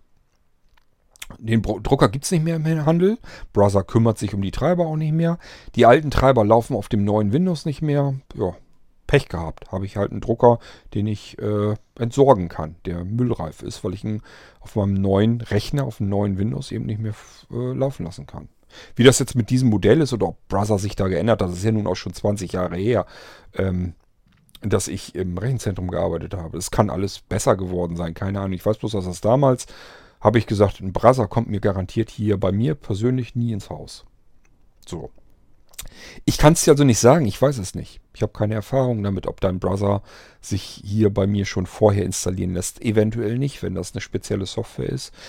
Die wird wahrscheinlich gucken, habe ich hier überhaupt einen Drucker, das jeweilige Modell, was hier gerade angeschubst wird, habe ich das überhaupt? Ansonsten sagt er, nö, dann lasse ich mich nicht installieren. Musst du mit rechnen. Was ich dir aber anbieten kann, zum einen, ich kann dir helfen per Fernwartung. Und zum anderen, äh, wenn ich das auch nicht sehen kann, ich weiß nicht, du sagst ja, dass du es nicht hinkriegst, den alleine einzurichten. Deswegen nehme ich mal an, dass das irgendwie eine ätzende Software ist. Wäre schon wieder der nächste Grund, weswegen ich keinen Browser haben will. Wenn ich den nicht alleine einrichten kann, dann habe ich da gar keinen Bock drauf, den äh, auf so einen Drucker. Nun hast du ihn aber natürlich schon und ist ganz klar, den sollst du natürlich auch weiterhin benutzen können. Ähm, Ich würde ansonsten sagen, ich kann dir per Fernwartung helfen. Wenn ich es nicht kann, weil das vom Seerest bei mir auch nicht ausreicht, nicht taugt, äh, dann kann ich immer noch Andreas Bescheid sagen, dass er helfen soll. Der hat Adleraugen, der kann dir auch per Fernwartung drauf helfen. Und wenn alle Stricke reißen, dann weiß ich, ich bräuchte bei Andreas bloß zu fragen, wie sieht das aus, wollen wir mal eben den Harz fahren. Äh, dann fahren wir in Harz oder wenn wir nach Süddeutschland fahren, fahren wir nach Süddeutschland. Äh, ist alles keine Frage. Ähm, wir können uns auch mal notfalls ins Auto setzen und herkommen. Das ist jetzt nicht so, dass wir ähm, dann, wer weiß, wie viel Kohle dazu abkassieren. Klar, muss man Sprit und so weiter bezahlen und soweit, dass Andreas und ich vernünftig abends essen gehen können und so weiter, das ist schon klar. Bisschen was kommt zusammen, aber es ist nicht so, dass wir aus der Welt sind und dann nicht herkommen würden. So, ähm, das also zu deinem Drucker, da können wir dir sicherlich bei helfen. Ich denke mal, allein schon per Fernwartung sollte das eigentlich zu schaffen sein. So, ähm, ja, der soll von beiden Betriebssystemen aus vollständig natürlich benutzbar sein. Das heißt, du möchtest Faxen, scannen und so weiter können. Ich kann es dir nicht sagen. Hast du es überhaupt schon mal auf, äh, geguckt, ob die Software, ob es eine Software gibt, eine Treiber-Software? Ich würde zuerst mal gucken, gibt es überhaupt was für Windows 10? Du brauchst 64-Bit, denk da dran. Ähm, du musst einen Treiber zu deinem Drucker, am besten schon mal gucken, für Windows 10 64-Bit haben. Wenn das geht, würde mich die Frage ähm, stören, also warum soll es nicht funktionieren? Ähm, dann kann man den auch sicherlich einrichten per Fernwartung dann immer. So, ähm, wenn ich weitere Ideen hätte, soll ich mich ruhig melden. Du hast jetzt Zeit, solange wie es eben noch Windows 7 Sicherheitsupdates gibt. Wir haben also noch einiges an Zeit. Das ist auch ganz gut. Du weißt, wie die Lage hier ist. Ähm, das dauert alles noch. Ist aber gut, dass du jetzt früh genug trotzdem planst, denn ähm, auch mit den Vorbereitungen so, die Sachen dann zusammenkaufen, zusammenstellen. Ich muss noch programmieren, damit das bei dir vernünftig läuft. Das ist alles nicht zu vernachlässigen. Also das ist, da weiß ich jetzt schon, das wird für mich wieder eine riesengroße Baustelle werden. Ähm, ich will dir gar keine Angst machen, das ist jetzt von den Kosten her ist das nicht so schlimm, weil dieses Sisi Flash-System zum Beispiel will ich ja sowieso programmieren, das musst du nicht bezahlen. Aber äh, nichtsdestotrotz, für mich ist einfach wieder klar, dass da habe ich wieder Arbeit mit. Ähm, ich habe noch eine Idee. Ich weiß aber nicht, ob dir die schmeckt, ob dir die gefällt. Ich sage ja, ich gehe immer, bei Unternehmen schalte ich in einen anderen Modus um. Zum einen, äh, dass einfach der Kostenapparat für die Anschaffung die Rolle eher untergeordnet spielt und die Rolle der Systemausfallsicherheit spielt dann die höhere Rolle. Ich sage das so einfach, ich muss es ja nicht bezahlen. Ähm, wenn du jetzt sagst, ja, Moment mal, so dick habe ich es nun auch nicht in der Klasse, dann müssen wir eine andere Tour fahren. Aber wenn es drinne steckt, dann hätte ich ganz gern noch für dich eine Ausfallsicherheit im Fall von Hardwareausfall. Das hast du jetzt nämlich noch nicht abgedeckt. Nehmen wir mal jetzt an, wir basteln dir dann Nano hin. Der wird völlig ausreichen. Von der Ausstattung her reicht der, von der Verarbeitung her ist er klasse. Ähm, von der Geschwindigkeit, Verarbeitsgeschwindigkeit, man kann ihn in allen möglichen Ausstattungen bekommen. Alles kein Problem, kann ich dir alles so bauen, wie du es haben willst. Ähm ja, aber du hast jetzt eine Systemausfallsicherheit, also das Betriebssystem. Wenn dir jetzt das erste Betriebssystem auf der ersten SSD kaputt geht, kannst du die zwei auf der zweiten SSD das System starten. Wunderbar, kannst sofort weiterarbeiten. Das haben wir abgesichert fällt jetzt die erste SSD aus, hast du an dem Tag mit Sicherheit ein Problem, denn du brauchst jetzt erstmal einen Ersatz M2-Speicher, eine SSD, eine zweite. So, dann müsstest du den Rechner aufschrauben, die alte SSD raus, das ist, die ist mit einer Schraube auf der äh, Hauptplatine im Sockel befestigt. Das heißt, du musst eine kleine Schraube lösen, dann kann man den, den Riegel, das ist auch wie Arbeitsspeicher, so ein Riegel, so ähnlich musst du dir das vorstellen, zieht man ein bisschen nach oben, dann kann man die aus dem Sockel rausziehen. Neun genauso wieder reinstecken, runterklappen, Schraube draufsetzen, zack, fertig hast du die neue SSD. So, du hast ein Molino-System, du könntest vom Molino starten und die Wiederherstellung deiner Sicherung, die du ja gemacht hast, auf die neue SSD draufspielen und könntest wieder arbeiten. Das heißt, wir hätten die M.2, die Haupt-SSD mit den beiden Systemen, mit den eigentlich drei Systemen drauf, hätten wir wieder so, dass man das in den Griff bekommen kann. Aber das ist nichts, was wir innerhalb von 1, 2, 3 Stunden hinbekommen. Du müsstest ähm, losziehen, dir eine M.2 SSD kaufen. Das muss auch noch alles passen dann. die gibt es in unterschiedlichen Längen. Gut, haben wir aber jetzt die richtige gekauft. Jetzt kommst du zurück. Jetzt musst du erstmal den Rechner äh, operieren. Müsstest den also abklemmen, aufschrauben, umbauen, Wiederherstellung und so weiter alles. Das nimmt alles Zeit in Anspruch und ähm, jeder, der sowas mal blindlings gemacht hat, der weiß, das mache ich nicht in einer halben Stunde, sondern das dauert länger. Ähm, das ist mal nicht alles ebenso gemacht und du hast dann da Arbeitnehmer im Genick sitzen, die arbeiten wollen, aber nicht arbeiten können, weil dein Rechner nicht läuft. Das wäre schon ein bisschen doof. Das würde ich gerne absichern, wenn du das auch möchtest. Es gibt zwei Varianten, zwei Möglichkeiten, wie wir das absichern können. Eine kostengünstige, unbequeme, eine kostenintensivere, die natürlich maximal komfortabel ist. So, wie denke ich jetzt? Ganz einfach. Ähm, wir haben den Rechner ein zweites Mal. Wir nehmen den Nano einfach ein weiteres Mal. Ich erzähle dir zuerst die kostengünstige Methode, ohne Laufwerke, ohne Speicher. Vorteil, also wir gehen jetzt davon aus, Nano 1 geht komplett kaputt. Nichts tut sich mehr. Ist kaputt. Du kannst jetzt nicht mehr arbeiten. Wie geht's jetzt weiter? Du kannst ja jetzt nicht sagen, äh, Cord, mein Rechner ist kaputt, kannst du mir den reparieren? Dann schickst du den her, drei Tage ins Land gegangen, ich nehme mir den vor, merke, ja, das Mainboard ist kaputt, das muss ich alles neu haben, ich muss das bestellen, das dauert wieder, bis es hier ist, ich muss es umbauen, ich muss es äh, wieder neu einrichten. Bis das wieder bei dir ist, bist du pleite. Kannst du vergessen. Also, wie sichern wir das ab? Wie sichern wir das ab, dass dir der ganze Rechner um die Ohren fliegt? Dass da was kaputt geht und du kannst, deine ganze, dein Unternehmen kann nicht weiter arbeiten. Wie kann man das absichern? Indem man einen zweiten Rechner nimmt. So, jetzt haben wir erstmal die kostengünstige Variante. Man nimmt das ganze Ding einfach noch einmal, ohne alles. Ohne Laufwerke, ohne Arbeitsspeicher. Vorteil, das ganze Ding ist natürlich erheblich kostengünstiger. Nachteil, du müsstest, wenn der Rechner 1 kaputt ist, den aufschrauben. Das ist nicht schwierig bei den Nanos. Die Nanos, die drehst du um, dass der Popo nach oben zeigt. Also die Bodenplatte. Die Bodenplatte ist mit vier langen Schrauben befestigt. Die machst du einfach ab.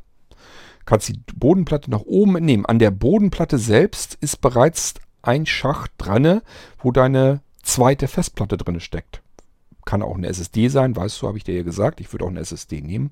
Diese 2,5 Zoll Dinger sind das einfach. Die Festplatte wird nicht geschraubt, braucht sie nicht, die steckt gut fest drin. Kannst du so einfach nach hinten abziehen. Steckst diese Festplatte in die Bodenplatte des Ersatzrechners wieder rein. Das heißt, auch beim zweiten Rechner nimmst du die Bodenplatte los, klappst die um nach vorne und schiebst dort in den Schacht die Reserveplatte wieder ein. So, und jetzt gehst du wieder weiter, noch weiter vor. Im ersten Rechner hast du jetzt noch den Arbeitsspeicher. Da gehst du an die Seiten des Arbeitsspeichers und drückst die beiden Verriegelungen jeweils nach außen, also links nach links, rechts nach rechts. Es macht klack, klack und der Arbeitsspeicher flippt so ein bisschen aus dem Sockel. Du kannst ihn so rausziehen, steckst ihn wieder um an denselben Sockel des zweiten Rechners. Und das passt du mit dem anderen Speicherriegel auch nochmal. Jetzt haben wir noch die interne M.2, die ist am fummeligsten. Da habe ich dir schon gesagt, kleines Schräubchen abschrauben. Abschrauben geht immer einfach. Äh, du kannst diesen Platinenriegel erst ein Stückchen nach oben ziehen und dann seitlich rausziehen. Genauso schiebst du das Ding seitlich in den zweiten Rechner wieder rein, klappst das Ding runter, Schraube wieder drüber. Und äh, ja, im Prinzip hast du jetzt vom ersten die Innereien in den zweiten gepackt, machst die Bodenplatte wieder fest, schraubst die vier Schrauben der Bodenplatte wieder rein und kannst diesen Rechner dann im Idealfall ganz normal wieder einschalten und starten. Das Einzige, was dir passieren wird, ist eventuell, dass Windows 10 sagt, ähm, hier ist irgendwie ein neuer Rechner, bitte nochmal neu aktivieren. Das könnte passieren, ist aber nicht tragisch. Erstens hast du eine Karenzzeit, also das ist nicht so, dass Windows 10 dann gleich sagt, ich arbeite hier nicht mehr, sondern du kannst weiter arbeiten und um die Aktivierung kannst du dich in Ruhe kümmern und wenn du ganz sicher gehen willst, hältst du einfach noch einen weiteren Lizenzschlüssel bereit. Fertig ist der Lack. Kein Problem. So, du könntest aber sagen, Rechner geht kaputt, macht aber nichts, weil ich nehme den zweiten, den habe ich hier in der Schublade liegen oder im Regal oder sonst irgendwo, schraube beide Rechner auf, pack die Innereien eben um, schraube den zweiten Rechner wieder zu, klemm den an, schalte ihn ein und mache an der Stelle weiter, wo ich aufgehört habe. Das Ganze, also wenn ich das machen würde, würde ich sagen, kriege ich ungefähr ich muss auch ein bisschen gucken und so weiter. Das heißt, gucken, gucken kann ich mir. Ich muss auch ein bisschen tasten und so weiter. Bei mir dauert es auch länger. Ich brauche eine halbe Stunde. So, sagen wir mal, du stellst dich jetzt vielleicht noch ganz dämlich an, weil machst du ja nicht. Das ist ja nichts, was du jetzt ständig machst. Das brauchst noch viel länger. Dann gebe ich dir vielleicht eine Dreiviertelstunde, eine ganze Stunde. Aber du kannst nach einer Stunde eben wieder ganz normal arbeiten. Das ist dann vielleicht gerade mal ein bisschen ärgerlich. Man muss ein bisschen hin und her chauffieren, aber insgesamt gesehen keine Katastrophe. Du kannst wieder arbeiten. Dein Betrieb funktioniert weiter an dem Tag. So, das kann man absichern. Und es ist nicht so wahnsinnig viel mehr Geld. Wir müssen zwar einen zweiten Nano kaufen, aber wir brauchen bei dem Nano auch keinen Hochleistungsrechner für das, was du davor hast. Muss gar nicht sein. Wir brauchen eigentlich nur einen schnellen internen Speicher, SSDs rein. Gut, die kosten ein bisschen Geld, gebe ich dir recht. Und wir brauchen äh, viel Arbeitsspeicher, damit du mit dem virtuellen Computer auch vernünftig arbeiten kannst. Das heißt, wir sollten da zumindest 8 GB einbauen, eventuell sogar 16. Der Arbeitsspeicher der macht einen Kohl jetzt auch nicht so riesenfett. Je nachdem, wie du sagst, ob du jetzt sparsam leben möchtest oder nicht, kann man sagen, okay, 8 GB. Aber 8 GB würde ich auf alle Fälle auch nehmen, damit beide Systeme parallel richtig fett satt laufen können. Auch wenn da jetzt die ganze Zeit Sicherungen im Hintergrund gemacht werden und so weiter, denkt er alles dran. Macht, ist nicht verkehrt, wenn man da ordentlich Speicherplatz, also auch Arbeitsspeicherplatz hat. So, das wäre also die Möglichkeit, dass man sagt, ähm, zweiten Rechner. Und jetzt machen die externen Teile auch wieder Sinn. Hatte ich dir eben gesagt, ähm, deine externe Soundkarte, da musst du jetzt nicht irgendwie was umbauen oder sowas, sondern du steckst einfach, ziehst sie auf dem USB-Anschluss am einen Rechner ab, steckst sie in den USB-Anschluss des anderen Rechners wieder rein, wieder rein, zack, weiter geht's. Brauchst du gar nichts weiter zu machen. Genauso mit der Grafikkarte, wenn du eine externe USB-Grafikkarte hast, die kannst du eben auch umstecken. Wenn das USB-C ist, ist das auch kein Problem. Es gibt sogar bei USB-C gibt sogar äh, Module, wo alles drin ist. Externe Soundkarte, Grafikkarte, alles in einem kleinen Metallgehäuse drin. USB-Hub, Kartenspeicher, alles in einem Metallhub drin. Und ähm, ja, brauchst bloß einmal umstecken, schon hast du das Ganze auf dem anderen Rechner. Also da bist du eben deutlich flexibler mit der ganzen Geschichte. Und das musst du alles dann auch nur einmal einkaufen. Das ist das Gute. So, ähm, das ist die günstigere Möglichkeit. Die komfortabelste Möglichkeit und die schnellste Möglichkeit wäre natürlich, den Rechner 1 zu 1 nochmal in Kopie zu haben. Das wäre natürlich perfekt. Wenn ich also sagen kann, okay, ähm, ich habe jetzt Rechner 1 geht nicht mehr.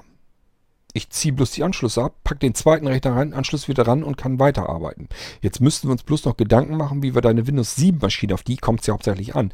Die möchtest du ja nicht, dass die von einem Stand davor, also von gestern irgendwie, dass du dann Sicherungsstand von gestern, weil die ist ja auf der internen Platte vielleicht noch in aktueller Form drinne. Da können wir vielleicht auch was basteln, dass wir das ganze Ding extern nochmal ähm, hinpacken, kopieren. Also da können wir uns Gedanken machen gerne. Denkbar meiner Meinung nach zum Beispiel wäre, habe ich hier zum Beispiel für den Molino Windows ja auch schon gebaut, dass ich eigene USB-Sticks baue, die nicht mit normalen USB-Flash-Speichern funktionieren, sondern mit schnellen M.2 SSD-Speichern, die viel robuster sind. Die können viel mehr Schreiblesezyklen ab als ein normaler USB-Stick. So, und die bauen wir dann einfach. Und das ist ein kleines Steckmodul, das packst du hinten an deinen Rechner dran oder auf den Hub, auf diesen externen, wovon ich eben sprach, mit der Grafik und der Soundkarte drin und so weiter. Kann man auch da drauf packen. Jedenfalls kann man das noch nehmen und dann wird deine Windows 7 Maschine, was weiß ich, stündlich nochmal dorthin kopiert. Vorteil wäre, wenn wir jetzt diese Hardware-Ausfallsicherheit auch noch hätten, mit dem zweiten Nano. Du könntest wirklich sagen, Rechner 1 ist kaputt gegangen, ich starte Rechner 2. Das Windows 10 da drauf, das mag jetzt veraltet sein, spielt aber gar keine Rolle. Das ist überhaupt, das ist vollkommen egal, denn du arbeitest auf der Windows 7 Maschine. So. Das heißt, das Windows 10, das können wir, ist erstmal egal, was da passiert auf dem zweiten Rechner, wie alt das da ist, spielt gar keine Rolle. Aber auch der startet wieder das virtuelle System und ähm, das kann man sogar so hinkriegen, dass er zuerst ähm, von dem externen Modul die Windows 7 Maschine so wieder zurückholt auf die interne SSD und dann erst den virtuellen Computer anschmeißt. Das heißt, nur durch Umstecken deiner Anschlüsse kann dieser Rechner mit exakt demselben Stand, mit derselben Windows 7 Maschine starten, die du auf dem anderen Rechner verlassen hast, ohne irgendeinen Handschlag zu tun. Das ist die komfortable Möglichkeit. Das kriegt auch deine Mitarbeiterin. Das kriegt notfalls kannst du die Putzfrau machen lassen. Da sagst du ja nur, bitte den zweiten Rechner nehmen, die Anschlüsse so wie sie sind am ersten Rechner eben abziehen, am zweiten so wieder dran stecken, einschalten, fertig. Thema erledigt. Selbst das Einschalten, das brauchst du gar nicht unbedingt tun. Kannst du machen, wenn er Strom kriegt, soll er automatisch starten. Ähm, kann ich dir auch so einrichten. Das ist der Vorteil, du kannst ihn morgens eben, wie gesagt, automatisch einschalten. Du kannst ihn von unterwegs aus einschalten lassen über äh, aus der Ferne. Ähm, du kannst eben auch sowas machen, dass du sagst, ist in Ordnung, bitte alle Anschlüsse, den Stromanschluss bitte zuletzt äh, umstecken und schon startet der sogar automatisch. Also da kann man, du musst dir das wirklich so vorstellen, man kann das bis Ultimo treiben, dass da wirklich überhaupt keiner mehr irgendeine Ahnung haben muss. Das funktioniert dann eben einfach nur. Und vor allen Dingen, es funktioniert mit dem Stand, der immer fortlaufend ist. Du musst nicht jetzt drüber nachdenken, wo habe ich denn jetzt die Sicherung von, was weiß ich, letzte Woche, und müsstest dann mit dem Stand von vorletzter Woche dann erstmal wieder arbeiten. Du wärst dann zwar froh, ich kann wieder arbeiten, aber dein Stand ist von vor einer Woche. Es muss gar nicht sein. Kann man so hinkriegen, dass man, dass der Stand eventuell nur eine Stunde alt ist der ganze Computer ist komplett verreckt, ist komplett kaputt gegangen und trotzdem arbeitest du mit deinem System weiter, als sei fast nichts passiert. So, das wäre so meine Idee, wie du es noch weiter absichern kannst. Das musst du jetzt wissen, ob dir das die Sache dann wert ist oder nicht. Ähm, wirklich Ausrechnung kalkulieren kann ich es dir eigentlich am besten, wenn du sagst, du hast dir ein Budget vorgenommen, das du nicht übersteigen willst niedriger geht immer, rechne ich dir dann auch. Also ich nehme jetzt nicht mehr Geld irgendwie, ich sag jetzt nicht, ach, ich bestelle mir jetzt noch, was weiß ich, noch ein, irgendwas Schönes dazu für mich, was weiß ich, äh, keine Ahnung. Oder so, also das wird ja nicht teurer. Ich hab, arbeite mit Prozentaufschlägen. Das heißt, wenn du mir ein Budget mitgibst und ich sage, okay, wir brauchen das und das und das und ich brauche das Budget gar nicht, dann kann ich dir immer noch sagen, du, wir haben jetzt 500 oder 600 Euro übrig. Kannst du überlegen, wollen wir da jetzt vielleicht noch was mitmachen?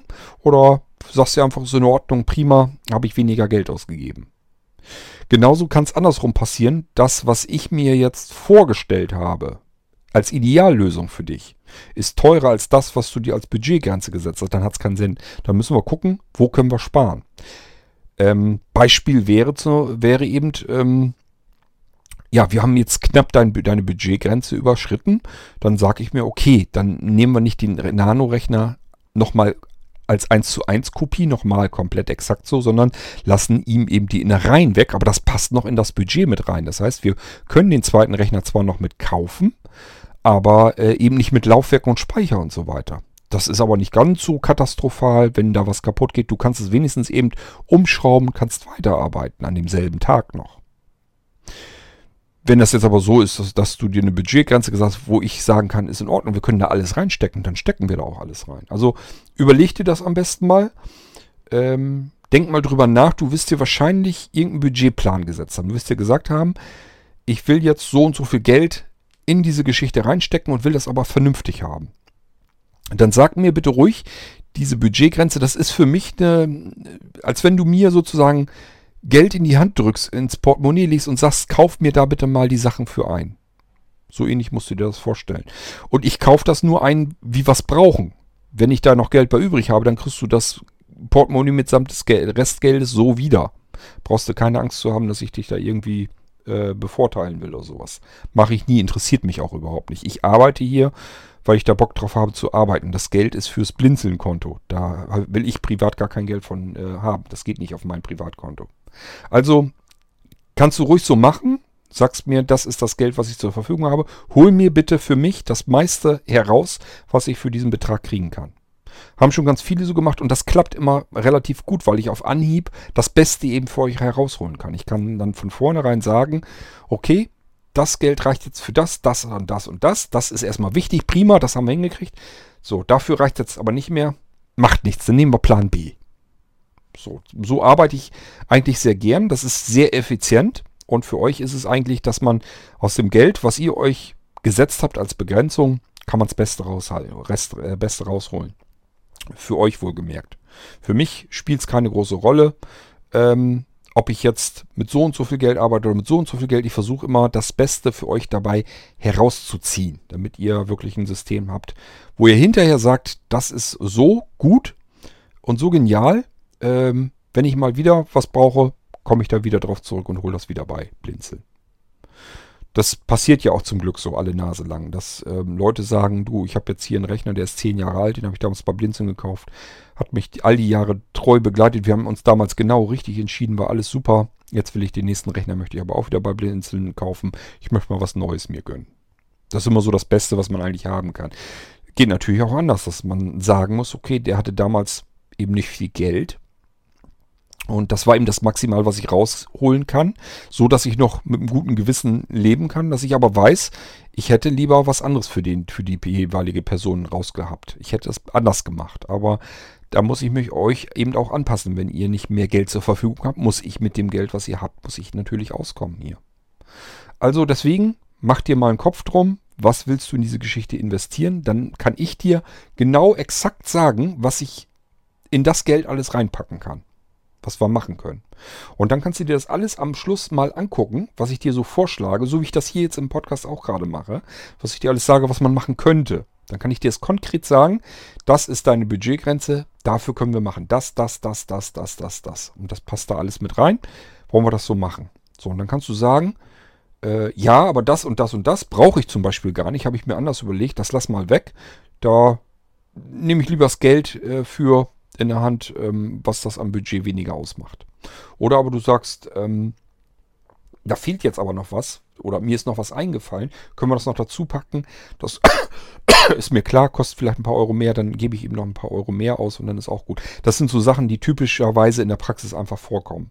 Also es kommt genauso gut vor, dass ich unter einer Grenze bin, kommt auch vor, dass ich sage, wir sind unter einer Grenze, soll ich dir dafür noch ein Molino mit fertig machen oder ein Sissy Flash oder sowas, dann kannst du die Sachen nochmal schön abspeichern.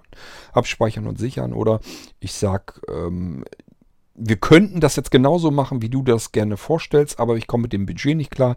Sind, was weiß ich, vielleicht 200 Euro mehr. Ähm, ich würde dir empfehlen, nehmen wir Prozessor eine Stufe runter und dann sagen viele, entweder ist in Ordnung, nehmen wir einen Prozessor eben eine Stufe runter oder sagen sich, meine Güte, die 200 Euro, das ist jetzt auch egal, äh, hau ich drauf, dann mach das ruhig so. Mir gefällt das jetzt so gut mit dem System, wie du es zusammengestellt hast, lass uns das so machen. Also, das sind so, ist so die Arbeitsweise aus der Praxis, die sich eigentlich ganz gut bewährt hat. Überleg dir mal, ob wir es so machen wollen. So, ich gucke nochmal, ich glaube, deine E-Mail ist aber zu Ende, ja. So, dann habe ich die auch abgearbeitet. Das wären so meine Überlegungen, meine Ideen für dich. Überleg dir das mal, ob das was für dich wäre. Ich sag ja, so wie du dir das überlegt hast, hast du eine gute Systemausfallsicherheit. Also ich sag ja, wenn Betriebssystem 1 nicht geht, könntest du das zweite bequem starten, alles prima. Du hast jetzt aber keine Hardware-Ausfallsicherheit. Das ist das, was mich noch ein bisschen stört. Und ich sage ja, Unternehmermodus denke ich immer ein bisschen anders. Du bräuchtest eigentlich noch einen Plan B, wenn die Hardware ausfällt. Also dann bist du, erst dann kannst du dich sicher fühlen. Dann hast du ein ruhiges Gewissen. Dann kannst du sagen, ich lehne mich hier ganz entspannt zurück, selbst wenn dieser erste Rechner komplett kaputt geht. Dann habe ich immer noch eine Reserve in der Schublade liegen. Brauche bloß rauskramen, entweder an, nur anschließen und starte ihn gleich wieder und es geht sofort weiter. Oder du sagst, ja gut, die paar Sachen eben umstecken und umschrauben, dann geht er eben eine Stunde breit, breit äh, flöten, aber ich kann danach dann wenigstens weiterarbeiten. Dann machen wir das. Aber du hättest eben eine komplette Hardware-Ausfallsicherheit. Da musst du dir vielleicht noch Gedanken machen, ob du das nicht haben möchtest.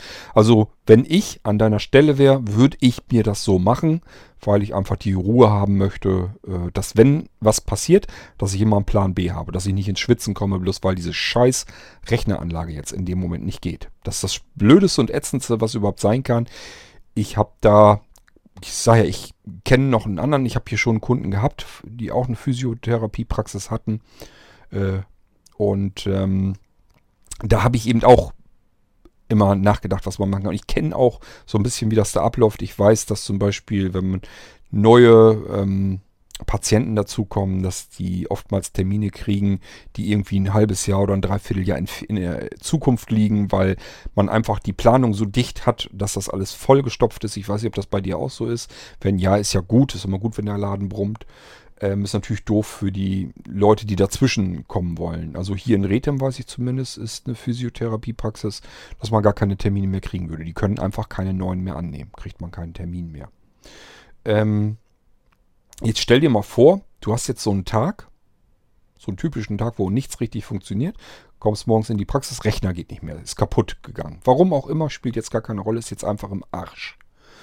So, jetzt hast du da zwei, drei, vier Angestellte, die Däumchen drehen, die nicht richtig wissen, was sie tun sollen. Die schreiben sich irgendwie alles auf und versuchen das irgendwie abzufangen, so gut zu können.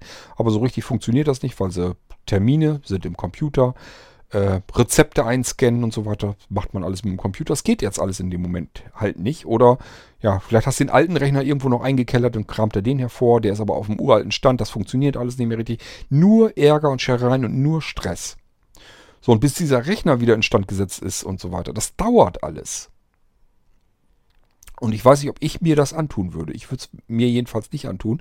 Und da musst du dir überlegen, ob das vielleicht äh, für dich ein Plan B ist, dass man sagt, diesen Rechner, der muss gar nicht so, der ist gar nicht so extrem teuer, weil er nicht so eine riesen Leistung haben muss. Du willst ja keine 3D-Spielereien oder sowas da drauf machen. Deine läppische Präsentation oder ich nehme an, dass du PowerPoint oder so nimmst, das ist kein Problem. Ich sage, das kann, könnte sogar so ein Molino-Ding ja locker machen.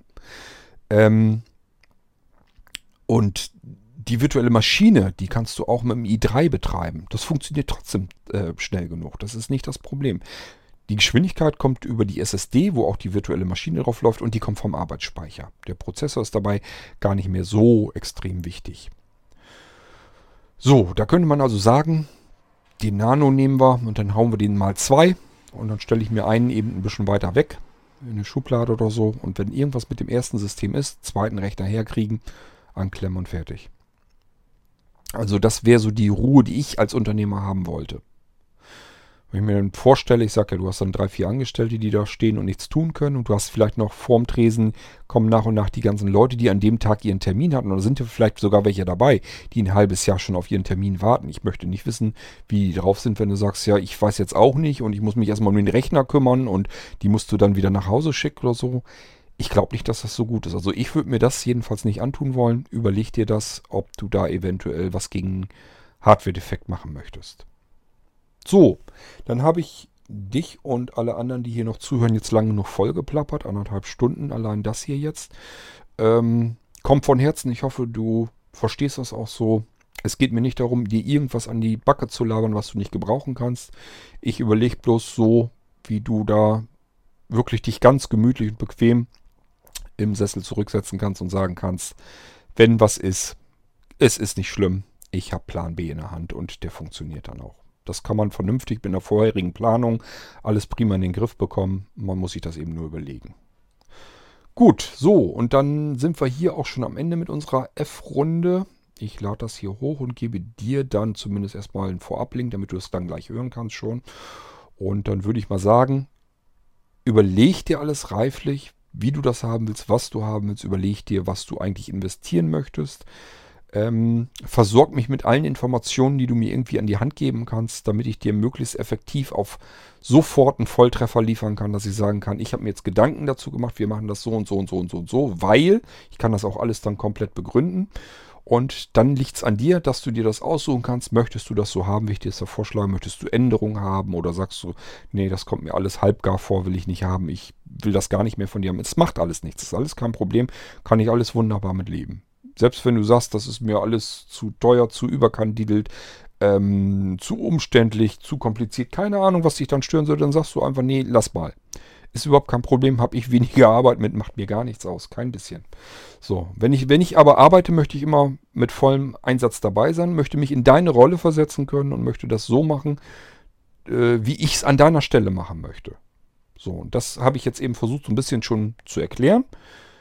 Gib mir noch so ein paar restliche Informationen, dann mache ich dir das so fertig, ähm, wie ich es an deiner Stelle eben planen würde. Und dann musst du bloß noch überlegen, will ich noch was geändert haben?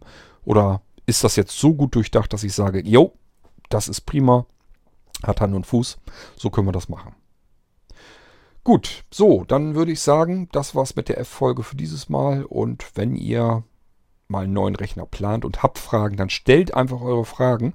Ich hatte neulich auch jemanden, der sagte, du, ich würde gerne einen neuen Rechner bei dir kaufen. Ich traue mich nicht. Fand ich direkt ein bisschen niedlich.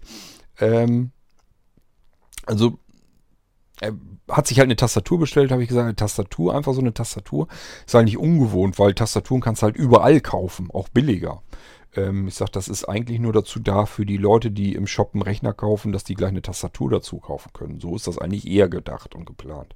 Ich sage, ja, ich würde ja gerne einen Computer kaufen bei Blinzeln, aber ich traue mich nicht. Da sind so, ist so viel Auswahl und so viele Möglichkeiten, da kenne ich mich nicht mit aus. Ich hätte eigentlich jede Menge Fragen, aber ich weiß, du hast keine Zeit und bist beschäftigt ständig und ähm, ich will dich da auch jetzt nicht die ganze Zeit in, in Schach halten und so weiter.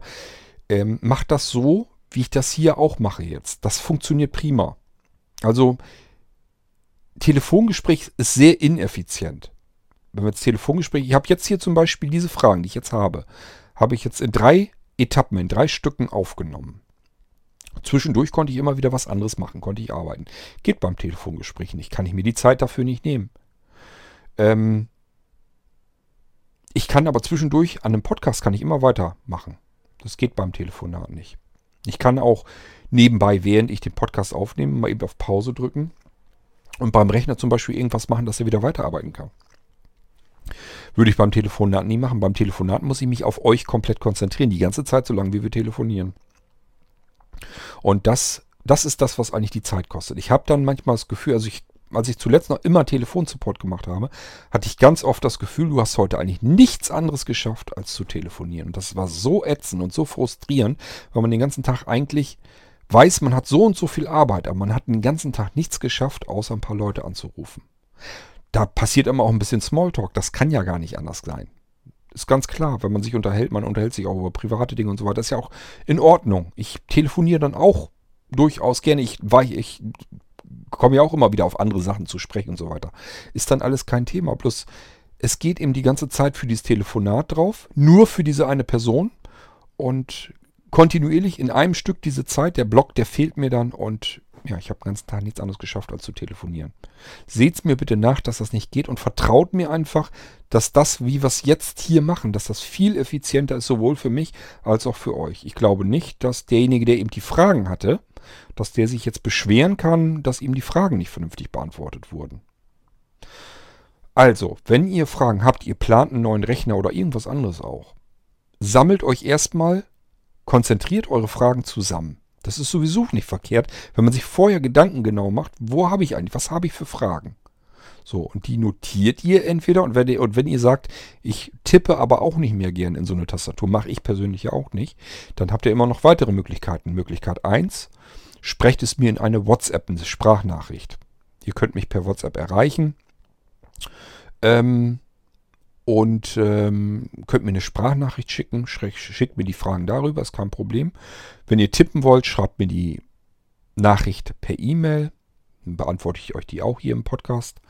Wenn ihr weder mit dem Mikrofon, mit dem Smartphone sonst irgendwas rumfummeln wollt, sondern äh, wollt aber auch nicht tippen oder so, Anrufbeantworter anrufen hier. 05165439461 wird am Ende nochmal vorgesagt. Einfach draufquatschen. Ist unbegrenzt, könnt ihr so lange quasseln, wie ihr wollt.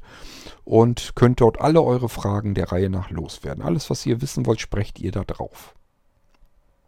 So, und dann kann ich euch das hier als Podcast-Episode eben wenn auch für mich nur häppchenweise, ihr könnt es als Ganzes durchhören. Aber für mich ist es eben häppchenweise dadurch viel komfortabler und bequemer. Und trotzdem kann ich euch ganz ausführlich und ausgiebig antworten hier. So, und das ist wirklich für beide Seiten das Beste. Und es hat noch einen dritten Vorteil. Diejenigen, die die Fragen nicht gestellt haben, die sie aber gestellt hätten. Das heißt, ähm, es kann ja gut sein, dass jemand anders sagt, die Frage hätte ich auch auf der Zunge gehabt. Gut, dass das mal jemand äh, gestellt hat, sodass Kurt das mal beantwortet, dann weiß ich das auch gleich mit. Das heißt, in dem Moment, wo ich hier eine Frage, die ihr gestellt habt, beantworte, können das alle anderen auch mithören. Und die haben diese Frage eventuell auch beantwortet. Und wenn sie die auch zufällig gestellt hätten, dann äh, muss ich die nicht zehnmal beantworten, sondern nur das eine Mal. Das ist also auch nochmal ein Vorteil. Ich hoffe, ihr erkennt selber auch ein bisschen, dass das sehr viel Vorteile hat, wie ich das hier mache mit euren Fragen und den Antworten. So, und dann sage ich euch deswegen nur, sammelt eure Fragen zusammen, egal wie die Fragen dann zu mir kommen, kann ich hier dann schön ausführlich und gezielt darauf antworten. Und das Ganze hat für beide Seiten nur Vorteile gegenüber einem Telefongespräch. Okay, das war's. Ich wünsche euch noch viel Freude weiterhin im Irgendwasser Podcast und wir hören uns natürlich hier bald wieder. Bis dahin macht's gut. Tschüss, sagt euer König Kort.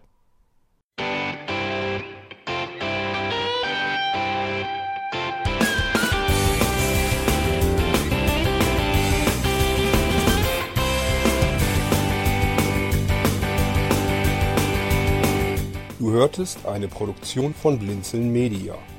Wenn du uns kontaktieren möchtest, schreibe eine Nachricht an podcast.blinzeln.org oder über unser Kontaktformular auf www.blinzeln.org. Blinzeln schreibt man in unserem Fall übrigens immer mit einem D in der Mitte. Sprich unter 05165 439 461 auch gern einfach auf unseren Podcast Anrufbeantworter. Dann können wir deinen Audiobeitrag in einer unserer nächsten Sendungen verwenden. Für Lob, Kritik und eine Bewertung bei iTunes danken wir dir und freuen uns, wenn du auch bei unserer nächsten Sendung wieder mit dabei bist.